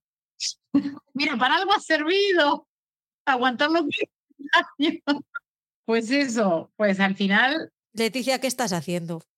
¿Qué es esto? ¿Qué haces con, tu, vida? tu vida, tía? Divórciate. Vuelve a ser libre. Yo con los 400 mil al año me conformo, ¿eh? Los 17 millones, bueno, pero los 400 mil al año, madre mía. Y bueno, y, firman la custodia compartida de los, eh, de los niños. Y bueno, y firman el 9 de julio del 96. Él, él, firma primero y ella firma después, al otro día. Bueno, pues al final, Carlos, eh, yo me puse aquí. Espero que estés aliviado, Carlos, porque ay, te has sacado el grano en el culo de que toda tu vida te, te, te, te había dolido. Pues, y la princesa la reina diciendo, pues debe haber sido, no debe haber sido fácil para Diana tampoco, como que la muestran un poquito ahí empática con Diana, pero bueno, tampoco me la creo mucho la reina. Ella, ella feliz con sus perros. Sí, sí, es que está ahí, pues eso, viendo la vida pasar mientras las cosas eh, suceden y ella es solamente se asoma un poquito a la puerta, intenta que no la vean y cuando la ven dice, mierda, me han visto. Ahora voy a tener que, que decir algo. Es impresionante lo de esta señora. No hemos hablado de la, de la relación que empieza Diana con el doctor Khan. Ah, claro, pues en el medio de la soledad que, bueno, no, las únicas personas que interactuaban con, con, con Diana y luego después de todo esto también se queda más sola porque toda la gente que de su confianza, incluso su secretario, lo abandona. Eh, bueno, pues ella tiene a su acupunturista, que es su fisioterapeuta, que le comenta que su marido le opera en el corazón y ella no tiene otra cosa que hacer, esta mujer, y se va al hospital el día de la operación del, del, del marido del oficio, o sea, ¿cómo de sola tendría que estar ir a acompañarla? Y, nada, allí conocen al, al cirujano que, que opera a este señor y le, pues a Diana desde un principio le gusta, le gusta el hombre, pero bueno, eh, ella pasa varios días yendo a visitar a, este conocido y al final termina de, habitación en habitación consolando a los pacientes. Y, a mí me parece, claro, es un lugar súper ideal para eso porque la prensa no puede estar haciéndole fotos. Claro, el, el médico este dice, ¿desde cuándo hace esto esta señora de ir visitando a los pacientes? Desde el principio pero y, lo, y la prensa, no, no, la prensa no lo hace por la prensa, porque podía haber sido una pose de ella, ¿no? Y, bueno, esto también le llama la atención a él de ella, ¿no? Eh, eso yo creo que Diana en este momento, ahí en un hospital y sin nadie que la esté mirando, puede ser ella misma, ¿no? Puede preocuparse por otros, puede, si, bueno, si, si a alguien le conforma, ¿no? Verla y tocarle la mano y no sé qué, ella lo hace por el bien de los demás, ¿no? Entonces, eh, al final este señor la invita a comer, a cenar, la hace ir a la cafetería del hospital a las 12 de la noche y la invita con una... No, no, a una máquina de vending. Exacto, una máquina de vending porque están cerradas ahora. Y, y, nada, ahí se comen unas chips, me parece, creo que sí que hablan de las chips. Y bueno, creo que con él, yo creo que él la ve como alguien, o sea, me parece que ella ve, ve en él, ¿no? Como que él no la trata como una princesa, le habla como mucho más normal. Bueno, y ahí empieza una relación con ella ella, yo creo que yo vi una peli que está dedicada justamente a este mm, romance. Yo también. Ahí está, y yo creo que eh, eh, este fue uno de los grandes amores de ella, después de Carlos, obviamente, y creo que los, todos los amores que haya tenido después fueron mejores que los de Carlos, porque yo creo que ese hombre lo único que hizo fue cumplir con ella, y si se acostaba con ella era una cosa carnal, pero con otras personas logró conectar eh, emocionalmente. Yo creo que este es uno de los casos, ¿no? No es nada fácil para Diana de Gales, la verdad. Eh, y al final el desgaste de ser quien es, mm, terminan por ausentarlo a él también y la deja. Esta es una de las veces que te digo que tiene mucha importancia el cómo cuentan las cosas, porque si te das cuenta, cuando Diana conoce al doctor es el momento en el que el doctor va a hablar con, con la mujer, de, con la fisioterapeuta, para decirle cómo está su marido, que ha habido complicaciones y tal. Mm. Y aunque ella está apoyando a la, a la señora, cuando se va, que evidentemente es un momento duro para ella porque le están diciendo que su marido ha tenido complicaciones y que, y que está en recuperación y que no saben lo que, lo que va a ser de él. El comentario que hace, que hace Diana es, pues es guapo el, el cardiólogo y es como tú eres gilipollas. Yo no sé si el cardiólogo es guapo, pero que tú eres tonta hija un rato. Entonces, a eso me refiero a, al cómo tratan cada uno de los personajes. Mientras que a Carlos siempre está con la bandera de la, del progreso en, en, la mano, aunque a Diana sí que la, nos hacen ver pues que se preocupa por la gente que está a su alrededor, que va a ver a los, mm, a los pacientes del hospital sin prensa porque no la interesa y tal. Luego te suelta esa mierda de comentario y ya te ha dado una opinión de Diana sin, sin, darte cuenta. Sin darte cuenta te ha metido un zas, has visto cómo es de frívola, has visto que ni siquiera es capaz de respetar un momento para esa señora tan, tan importante.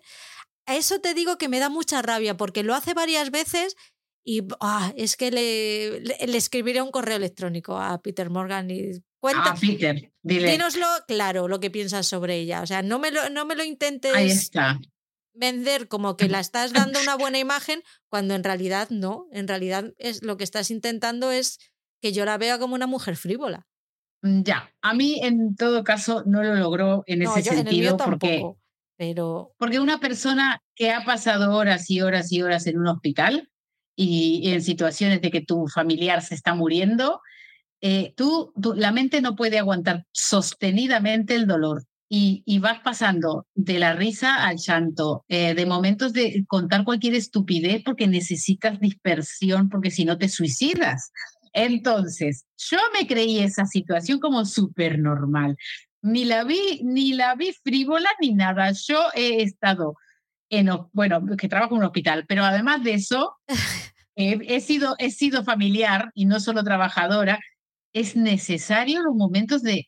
Y es que terminas diciendo cada tontería que dices, pero a ver una cosa, si estás en una situación muy seria, sí, sí, pero no puedo sostener esta tensión porque me voy a, voy a, yo terminar ahí en el, en el UCI, ¿sabes? Entonces, yo eh, por eso mismo, eh, por lo menos lo vi como algo, pues mira, pues sí, mira, uno dice un montón de tonterías, aparte, a ver, estaba muriendo, sé, estaba, estaba delicado, pero estaba en buenas manos. Yo qué sé, quieres, bueno, a lo mejor yo que normalizo mucho todo eso, también es verdad, pero, pero que me pareció, que no me pareció nada, que no lo logran ponerla de, de, frívola. Es que quién, yo, la, yo cada todo eso que hacen para ponerla de frívola, yo lo noto como que ella, como que ella era mucho más normal. Naturalidad. Sí, como que ella era más parecida a nosotros, que no tienes por qué estar hablando de la Revolución Francesa para parecer culto, ¿sabes? es que, a ver, no todo el tiempo se puede sostener ese nivel de profundidad en la vida. Tenemos que mirar de vez en cuando una revista de moda, ¿sabes? O una revista de chimentos, eh, porque necesitamos esos momentos de distensión. Entonces, para mí, Peter ha fracasado, si era esa tu intención. Que se lo digan a Carlos, si se puede estar todo el rato dando la turra. Ah, por favor. Bueno, consiguen el divorcio Y Carlos, que es lo que ha deseado durante 14 años y medio de 15 que estuvo casado con Diana, de repente le entran todos los remordimientos y todas las ganas de decirle y de pedirle perdón a Diana por lo mal que se ha comportado con ella durante 14 años y medio de los 15 de matrimonio que dices, hombre. Pero sí, podría haberlo hecho antes. ¿Coherencia dónde estás? sí, es un poco raro. Yo no sé de dónde se habrán sacado esta, esta visita y esta conversación. Es que es blanqueamiento puro y duro a Carlos. Ya, pero no, pero no, pero lo consigue eh, a través de esa de esa conversación. A mí no me convence este tío. Hombre, fíjate, él llega desde el punto de vista desde de fuera, ¿vale? Él llega queriendo hablar con ella, queriendo llegar a un acuerdo, querer tener un divorcio amistoso por los niños, porque tal, vamos a hablar de lo que ha sido nuestro matrimonio, nos pedimos perdón, tal cual. Y si te das cuenta, la reacción mala de Carlos es porque ella le está picando. Entonces él ya se ve con. Y, es él el que termina diciendo: Pues que sepas que venía aquí a, a, solucionar las cosas y con remordimientos, pero me voy muy, muy aliviado, porque claro, es que tú, tal y como eres, es que no se puede hablar contigo ni estar bien. ¿Quién vuelve a ser otra vez la culpable de todos los males y la que está y la que la desestabilizada y todo? Ella, otra vez, ella es la culpable de todo y si se van a llevar mal en su divorcio va a ser por culpa de ella. No porque él haya sido mm, adúltero ni por nada de nada, es por su culpa, por culpa de ella, porque él venía a arreglar las cosas y ella ha sido la que con toda su mala baba le ha sacado todos los trapos sucios de todo lo que, ha hecho mal y le ha hecho actuar como actúa. Es que es de libro, tío. Yo, de todas formas, te digo, yo veo a un Carlos que eh, mientras sea él que habla, y mientras sea él que dice las cosas, yo vengo cuando yo quiero y te dejo hablar cuando yo quiero, pero cuando escucho lo que no quiero escuchar, ahí otra vez me pongo en mi papel de tú eres la loca. O sea que para mí es un maltratador de, así de libro y que, eh, que lo que no quiere es escuchar las verdades que le dice su mujer. Tienen un intento, lo que no me creo que le, ni le hizo Lomelet ni nada, y de que hubo esta o sea, este buen rollito un ratito. Y, bueno, así que sí que es verdad que lo que pasa es que nunca es, por lo menos eh, lo que yo creo, ¿eh? que cuando hay un divorcio hay momentos de que te podés sentar con tu expareja y de hablar de lo que pasó de una forma más adulta, no es apenas te divorcias. Apenas te divorcias, lo que quieres es mandarlo a la mierda, que lo borre la goma de borrarse de sus manos. La compro y lo borro y que no exista. Pero bueno, a lo mejor fue movido por la culpa y quería redimirse con ella, pero, pero ella le dice la verdad es que le dice y él termina siendo el mismo cabrón que fue desde el principio. Es, tú eres la loca, tú eres la tonta, yo de aquí me voy porque yo contigo ya no tengo nada que hablar y, y ya está. Pero, pero en esta conversación lo que sí ponen y se inventa Peter Morgan o no, o no sabemos dónde lo sacó, y es que, que ella logra que él le diga por qué se casó con él, con ella. Y es que porque los padres lo obligaron. Al fin lo suelta, tío, al fin lo suelta. Y dices la puta verdad que lo tendría que haber dicho hace 15 años. Mira, me estoy casando contigo porque, porque me tengo que casar contigo, porque el sistema dice que tú eres la ideal. Y ya está. Pero no, no venderle el, la moto como le vendió, pobrecita. Y bueno, a mí me parece que esa conversación a mí me dio, me dio cringe de verlo a él como se hacía el víctima, eh, de cómo mm, que, no, que es un manipulador de libro y que no le creo absolutamente nada. Y, bueno, ella le dice, yo no me casé con... él le dice, tú te casaste con esta familia, sabías a dónde te metías. Y ella le dice, no me casé con esta familia, me casé con, con, contigo, porque te amaba, ¿no? Y tuve un hijo no para que sea rey, tuve un hijo para formar una familia. Así que creo que por más que quisieran mostrarla a ella como la loca, yo creo que es la, mujer, es la, en esa conversación la que tiene la, la honestidad que hay que tener cuando tienes una conversación madura. Y para mí ya está. O sea, además ellos también sabían ¿eh? que yo creo que mantuvieron todo, todos esos años del matrimonio y todo por, por eso, porque sabían que Carlos necesitaba de esa popularidad y necesitaban ellos la monarquía para mantenerse vivos. Y a ella le dice, tú sabes muy bien que, me que, que esa popularidad la tienes porque eres el padre de William, que es mi hijo. Si no, cariño, no la tendrías. Mi popularidad ha pasado a él. Exactamente, exactamente. Así que eso es lo que nos lleva a esta pregunta ahora que yo decía, cuando estaba viendo esto, decía, wow. Entonces, ¿por qué este señor que toda la vida dijo que tenía que la madre abdicar en favor a él, eh, porque él era el joven que podía traerle los cambios que para mantener la monarquía viva, ¿por qué no lo hace ahora? Que tiene un hijo que no sé qué edad tiene, 40 años, no sé, más o menos. 41, tiene un año más que yo. Vale, pues 41, pues ya podría él mismo eh, tomar sus ideas y dejar a que su hijo reine y así renueva la monarquía. No era su gran cometido, porque hay un capítulo ahí que se dedican a mostrar todo lo bueno que es él, que termina bailando, que casi me muero del cringe. Pero si es que su hijo es rancio como él, ¿para qué? Ya, pero es rancio porque yo creo que es rancio porque... Porque le han comido la cabeza. Exacto, la abuela con esos test y todo la... A él, a él lo trataron como el futuro rey y lo mismo le hicieron, o sea, lograron lo mismo que con Carlos, que sea un rancio. ¿Has visto el documental que grabaron Harry y William cuando se llevaban bien todavía, hablando de su madre? No. ¿No has visto nada? No, tengo, tengo, mucho. No, porque. Tengo mucho, muchas cosas de, que contarte. bueno, eso, eh, eh, bueno, porque cuando pasó todo lo de Meghan Markle y todo eso, yo me sentí un poco. No, bueno, estoy bastante alejada de este mundillo en ese sentido. A través de las series que me gustan. Era anterior de que Harry conociera a Meghan. No sé si fue por el 20 o 25 aniversario de la muerte de su madre, que se juntan los dos para ver fotos, para hacerle un homenaje a ella. Y no sé si es en, en ese documental, me parece que sí que algo dijeron en ese documental. Y luego el del documental de Harry también, también lo dice, que ellos habían hecho una, una promesa, que era que no iban a dejar que a ellos les separara la, la prensa como la había pasado con la como, había pasado con su madre. Y es que ahora le veo digo, ay madre. Se deben querer cortar las venas cuando ven lo que dije. voy a tener tengo que ponerme al día con la actualidad de la corona, eso sí. Es que a mí me gusta, yo ya te lo dije, a mí me gusta mucho las coronas como la época de los Tudor, ¿sabes? 500 años atrás. A mí tírame para atrás, que a mí yo soy feliz. y la de ahora me da un poquito de cringe, porque aparte la veo totalmente caída en desuso, y, pero de todas formas esta serie es muy buena y claro que me gusta esta historia, obviamente. Ya ves, yo vivo con mucha pasión a esto pero no me he documentado, es verdad, eh, con todo lo alrededor. Pero lo bueno que tiene lo bueno que tiene la corona británica es que ellos están en el 2023 físicamente, pero todavía están en el 1800 mentalmente, con lo cual nos siguen dando juego. Claro, es verdad. Porque si se modernizaran perderían la magia, perderían la magia. Y ellos yo creo que no lo hacen, que los consejeros estos de marketing les dicen, pero si a nosotros nos va bien así, Cuanto más mm, anacrónicos seamos, mejor, porque mejores escándalos vamos a dar.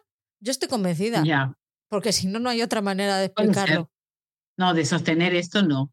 La tontería. Entonces, ya salió uno que dijo, mire, yo nací en el 1985 por algo y he dicho, sí, pues a la Beta América, al siglo XXI. Y le, le, mandaron en avión al siglo XXI, porque no quería seguir viviendo en el 1800. Es, es mi teoría a, mí me, a mí me llama la atención la figura de, de, Henry porque él, pues él ahora que no pertenece a nada de esto puede hablar. Y, y, él, yo leí, sí, que a Peter Morgan le decían, él incluso mm, chequea todo, o sea, mm, le da el ok a todo lo que tú cuentas en The a muchas de las cosas que tú cuentas en The. O sea que, que él dijo, no sé, no sé, no quiero hablar de él, no quiero, no quiero que me hablen de él, pero de todas formas, pues bueno, pues, pues, ahí en la serie, en la serie vemos que hay, hay, este, hay, hay realidades, hay verdades. Llegamos al primer mandato de Tony Blair. El pobre Mayor ha hecho todo lo que ha podido, pero bastante tenía con lidiar con la corona como para encima hacerse querer con el pueblo. Mira, las cosas una por una. Es que no se puede hacer toda la vez. Mayor yo te entiendo. O sea, y, oh, es que no me puedo creer que esté diciendo esto un conservador. Pero yo te entiendo, amigo. Es que, madre mía, mis respetos. Por favor. Incluso cuando va a despedirse la reina, en la última reunión que tienen, ella está asustada porque su primer ministro, primer primer ministro eh, laborista en casi 20 años. En muchos años. y le pregunta, le, le dice que qué opina de él, porque sí que la reina termina cogiendo mucho cariño a Mayor. Vamos, ha, ha sido un secretario privado más, como para no tenerle cariño. Y Mayor, al contrario que muchos, él solamente le dice cosas buenas de, de Blair, le dice que tiene todo su respeto porque ha conseguido levantar al, al Partido Laborista de una de sus mayores crisis y no solo eso, sino que es que le han ganado por goleada, por una diferencia de 4 millones de votos. Es una puñetera pasada.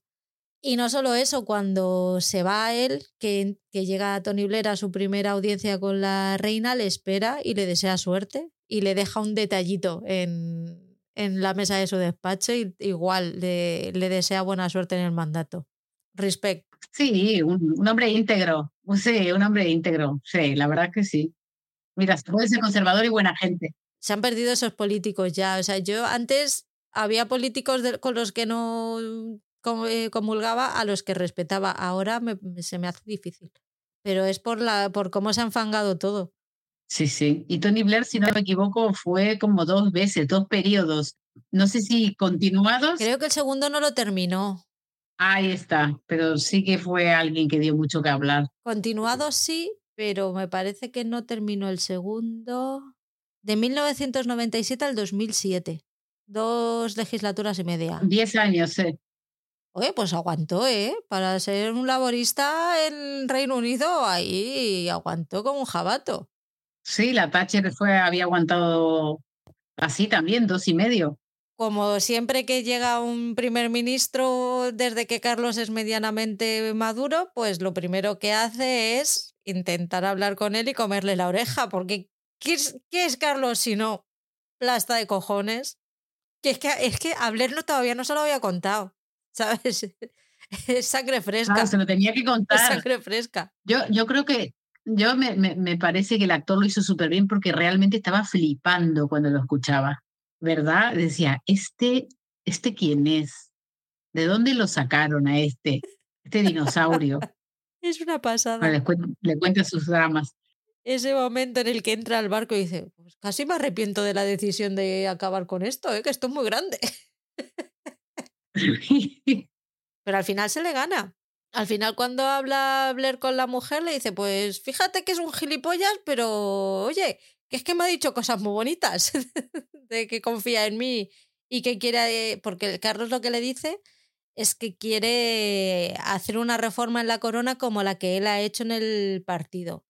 Entonces, claro, por ahí, porque Carlos es muy listo para esas cosas y sabe perfectamente por dónde le tiene que entrar a cada uno, y por ahí se le, se le gana. Sí, pues Elba, yo no entiendo eso del high treason. Aquí, ¿por qué no funciona? Si tu hijo está haciendo lo de la alta tradición. Si tu hijo está haciendo todo el tiempo entrevistándose con prime ministers, que no le corresponde además porque él no es el soberano, eh, reuniones privadas y con, con primeros ministros para, y encima planteándole todo esto, pero ¿qué quiere que haga el hombre? Que le diga a Tony, que le diga a la reina que abdique en su favor. Es que por eso te digo, el Tony Blair estaba flipando diciendo, es que yo no puedo creer, es que, es que aparte los políticos son gente que ¿Dónde coño me he metido? Claro, pero aparte, claro, debe haber dicho, pues yo que creía que había, que había venido del infierno para llegar a ser primer, primer ministro, eh, a, acabo de llegar. Es que. Eso era la preparación. Le estaban preparando para lo que le venía.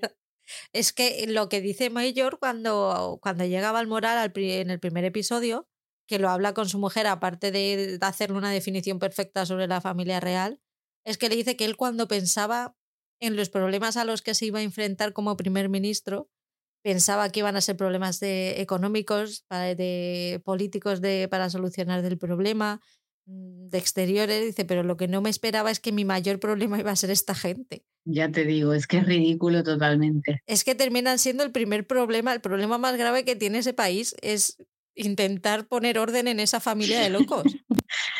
Claro, pues eh, la gente tendría que pensar en quién quiere que, la, que ¿sabes? De los sistemas que quieren que los gobiernen. Es que imagínate que te llega, tienes una república, te llena un loco, te llega un loco y a los cuatro o ocho años, como muy tarde, se te pira y vuelve y viene el siguiente. Pero es que a estos te los comes todo el rato. Claro, y antes en la época en que a mí me gusta, eh, venía otra familia y se mataban entre ellos y quedaba de rey otro, y así se ganaban las coronas. Pero es que ahora no. No, esto es más fácil que, madre mía. Es que encima ahora se han vuelto, se han vuelto aburridos, porque ahora ya ni se matan, los cabrones. Por eso, no hay guerras. Entonces, por lo menos no, no. Antes los reyes de antes iban y peleaban en el campo eh, de batalla como, como, como los soldados, pero no, no, estos son muy aburridos, muy aburguesados, muy de quiero, quiero el yate que me lo renueves, quiero el no sé qué, el dinero, luego la, la reina coge y dice, ya he hecho el ingreso para el que le pagues a Diana, pero señora, si tenía 17 millones de pounds guardados para darle a Diana, ¿por qué no se gastó los 14 mil? Claro, pero es que no lo, no lo voy a entender, esta, esta burguesía, esta monarquía burguesada. Sí que es que no tiene sentido. es, que, es que me he enamorado y mi mamá no me deja estar con la señora de la que me he enamorado. Jope. Sí, total, está todo el rato, todo el rato haciendo la pataleta. Un viejo ahí de 50 años pataleando, quiero ser rey, quiero ser rey. ¡Ay, qué pesado! Y el otro que a saber, un animal político como Tony Blair, que a saber todo lo que tuvo que hacer para llegar ahí, verlo como el otro patalea y pucherea porque quiere ser eh, fucking rey de una vez, es que dice, ¿esto qué es? Lo que me encanta es esto de los británicos, ¿ves? Porque te muestran todas sus desgracias. O sea, así como te muestran que, o sea, te, la, te muestran que, porque yo no puedo dejar de ver esto que es un ridículo, ¿sabes? Es que esto es ridículo, absolutamente. Y encima, que si el que cualquiera que se acerque un poquito a la política sabe que nunca sabes cuándo te van a, caer la guillotina, que no sabes cuándo vas a morirte, que por cualquier escandalito de mierda te, terminan sacando de, de, de, lo que sea, de lo que hayas logrado, pues viene el Tony, viene este señor y ellos con todos los escándalos que rodea, ahí están muy tranquilos porque nacieron así. Ya está, hay que comérselo. Es indignante. Y como no había sido Nepo Baby suficiente en esta temporada, pues se va de vacaciones con la novia, aprovecha que se ha ido a Hong Kong y a dar el discurso de parte de la reina y dice, bueno, pues a la vuelta no te preocupes, Camila, que como va a ser el último viaje del Britannia, nosotros te, recogemos y nos pagamos unas, unas vacaciones ahí tan a gustito, que luego sale también que le dice, bueno, no te preocupes porque eso lo paga Carlos. Cuando le dice la, cuando se entera la reina, Dice, uh, pero ¿y eso? Dice, bueno, ha dicho Carlos que lo paga él. Ya veremos. Que si te ha pedido 17 millones para la otra, a lo mejor las vacaciones también se las tienes que pagar. Ya te digo, pedazo de inútil. Madre mía. Es que Como el Dodi, da mucha pena. Cuando está en el, volando, a, volando a Londres con la novia, que le, le llama al padre para pedirle la fianza de la, de la mansión que le va a quitar Michael Douglas y luego también le pide dinero para qué otra cosa. Y cuando está en el. Ah, para la boda. Que le, que le dice a la. que le dice a la novia, bueno, pues la boda le pides el dinero a tu padre. Es como, tronco, no trabajas, coño, págatela tú, cabrón. Niñato con sentido. Pues sí, 50 mil, sí, total, otro inútil. 50 mil, creo que entendí que eran 50 mil dólares de, de gasolina o jet privado o algo así, era un disparate el jet privado más la entrada de la mansión de 10 millones de dólares, más la boda, que claro, siendo una boda de Dodi Alfayet, pues será también. Es que no sé, no sé lo que se puede gastar esa gente en una boda. No, no, no lo quiero pensar tampoco. No somos capaces de calcularlo. No tenemos ninguna referencia tampoco. No tenemos de ningún nadie amigo tuyo que te haya dicho, mira, me he gastado a mí gastarme 10 euros en una boda ya me parece derrochar, o sea que imagínate. Imagínate eh, la boda del Dodi este, que la, boda no boda, la boda que no fue. El Mohamed este era bastante malo, ¿no? Con el malo, con el hijo, bueno, el hijo es bastante inútil, pero me refiero a que lo trataba mal, lo destrataba, lo, bueno, toda la falta de respeto esa de cuando se reúnen con la esposa y con la prometida de Dodi en un restaurante y se ponen a hablar en árabe, eh, y la otra está como un poco que se siente incómoda porque hablan en otro idioma delante de ella que no entiende y, y, él está, si llegara a escuchar lo que estaba diciendo de ella, o sea, es que es tremendo. Ahí vemos como este hombre, eh, pues es un déspota que le importa solo lo que a él le interesa y, dice, para lo único que sirve es para conquistar mujeres. Ahí ya se lo está, ya no lo están presentando, ¿no? el plan que tiene. Eh, y nada, me, parece horrible, este, el, me, cae, me cae fatal el Mohamed este. Y luego, este, sí, y luego Carlos, mm, pues que, que al final eh, habla con su madre, ¿no? Del, del futuro de la corona. Y ahí un poco le dice, yo creo que él ahí sí que le plantea bastante, ¿no? Lo que, lo que él piensa de la renovación. Y ella le dice, tú no eres quien para reunirte con ningún primer ministro, tú no eres el soberano todavía, le dice como diciendo, tranquilo, cariño, que ya te llegará. Pero ¿cuándo? Le dice. Claro, me parece bueno, ahí es eso, ¿no? Isabel otra vez dándole el discurso final de temporada a Carlos, diciéndole, la otra vez le había dicho, le había dicho, compórtate como un rey, empieza a comportarte como uno, y ahora le está diciendo, ahora te esperas ahí tranquilito. Relaja que a lo mejor te estás comportando demasiado como un rey. Eh, claro, exacto, te lo creíste. Y le dice, aparte le dice, sujétame el cubata que voy a vivir 30 años más, cariño. Te aguantas ahí quietito. Tienes prisa, pues no te preocupes. Sí, sí, totalmente. Y, y, al final, no, ella no picó, es que es increíble, a pesar de que la tenían como mm, eso, una reina que ya pasada de moda, etcétera, etcétera, pues al final vivió y dijo, por mis cojones que voy a ser reina hasta que el día que me muera y, y ya está. Aprendió la lección el, con, con, la muerte de Diana y se dio cuenta que o se subía al carro del populismo o ahí sí que tenía las horas contadas. Y como bien dice ella, si tiene que renunciar a sus creencias, renuncia, pero lo hace para ganar.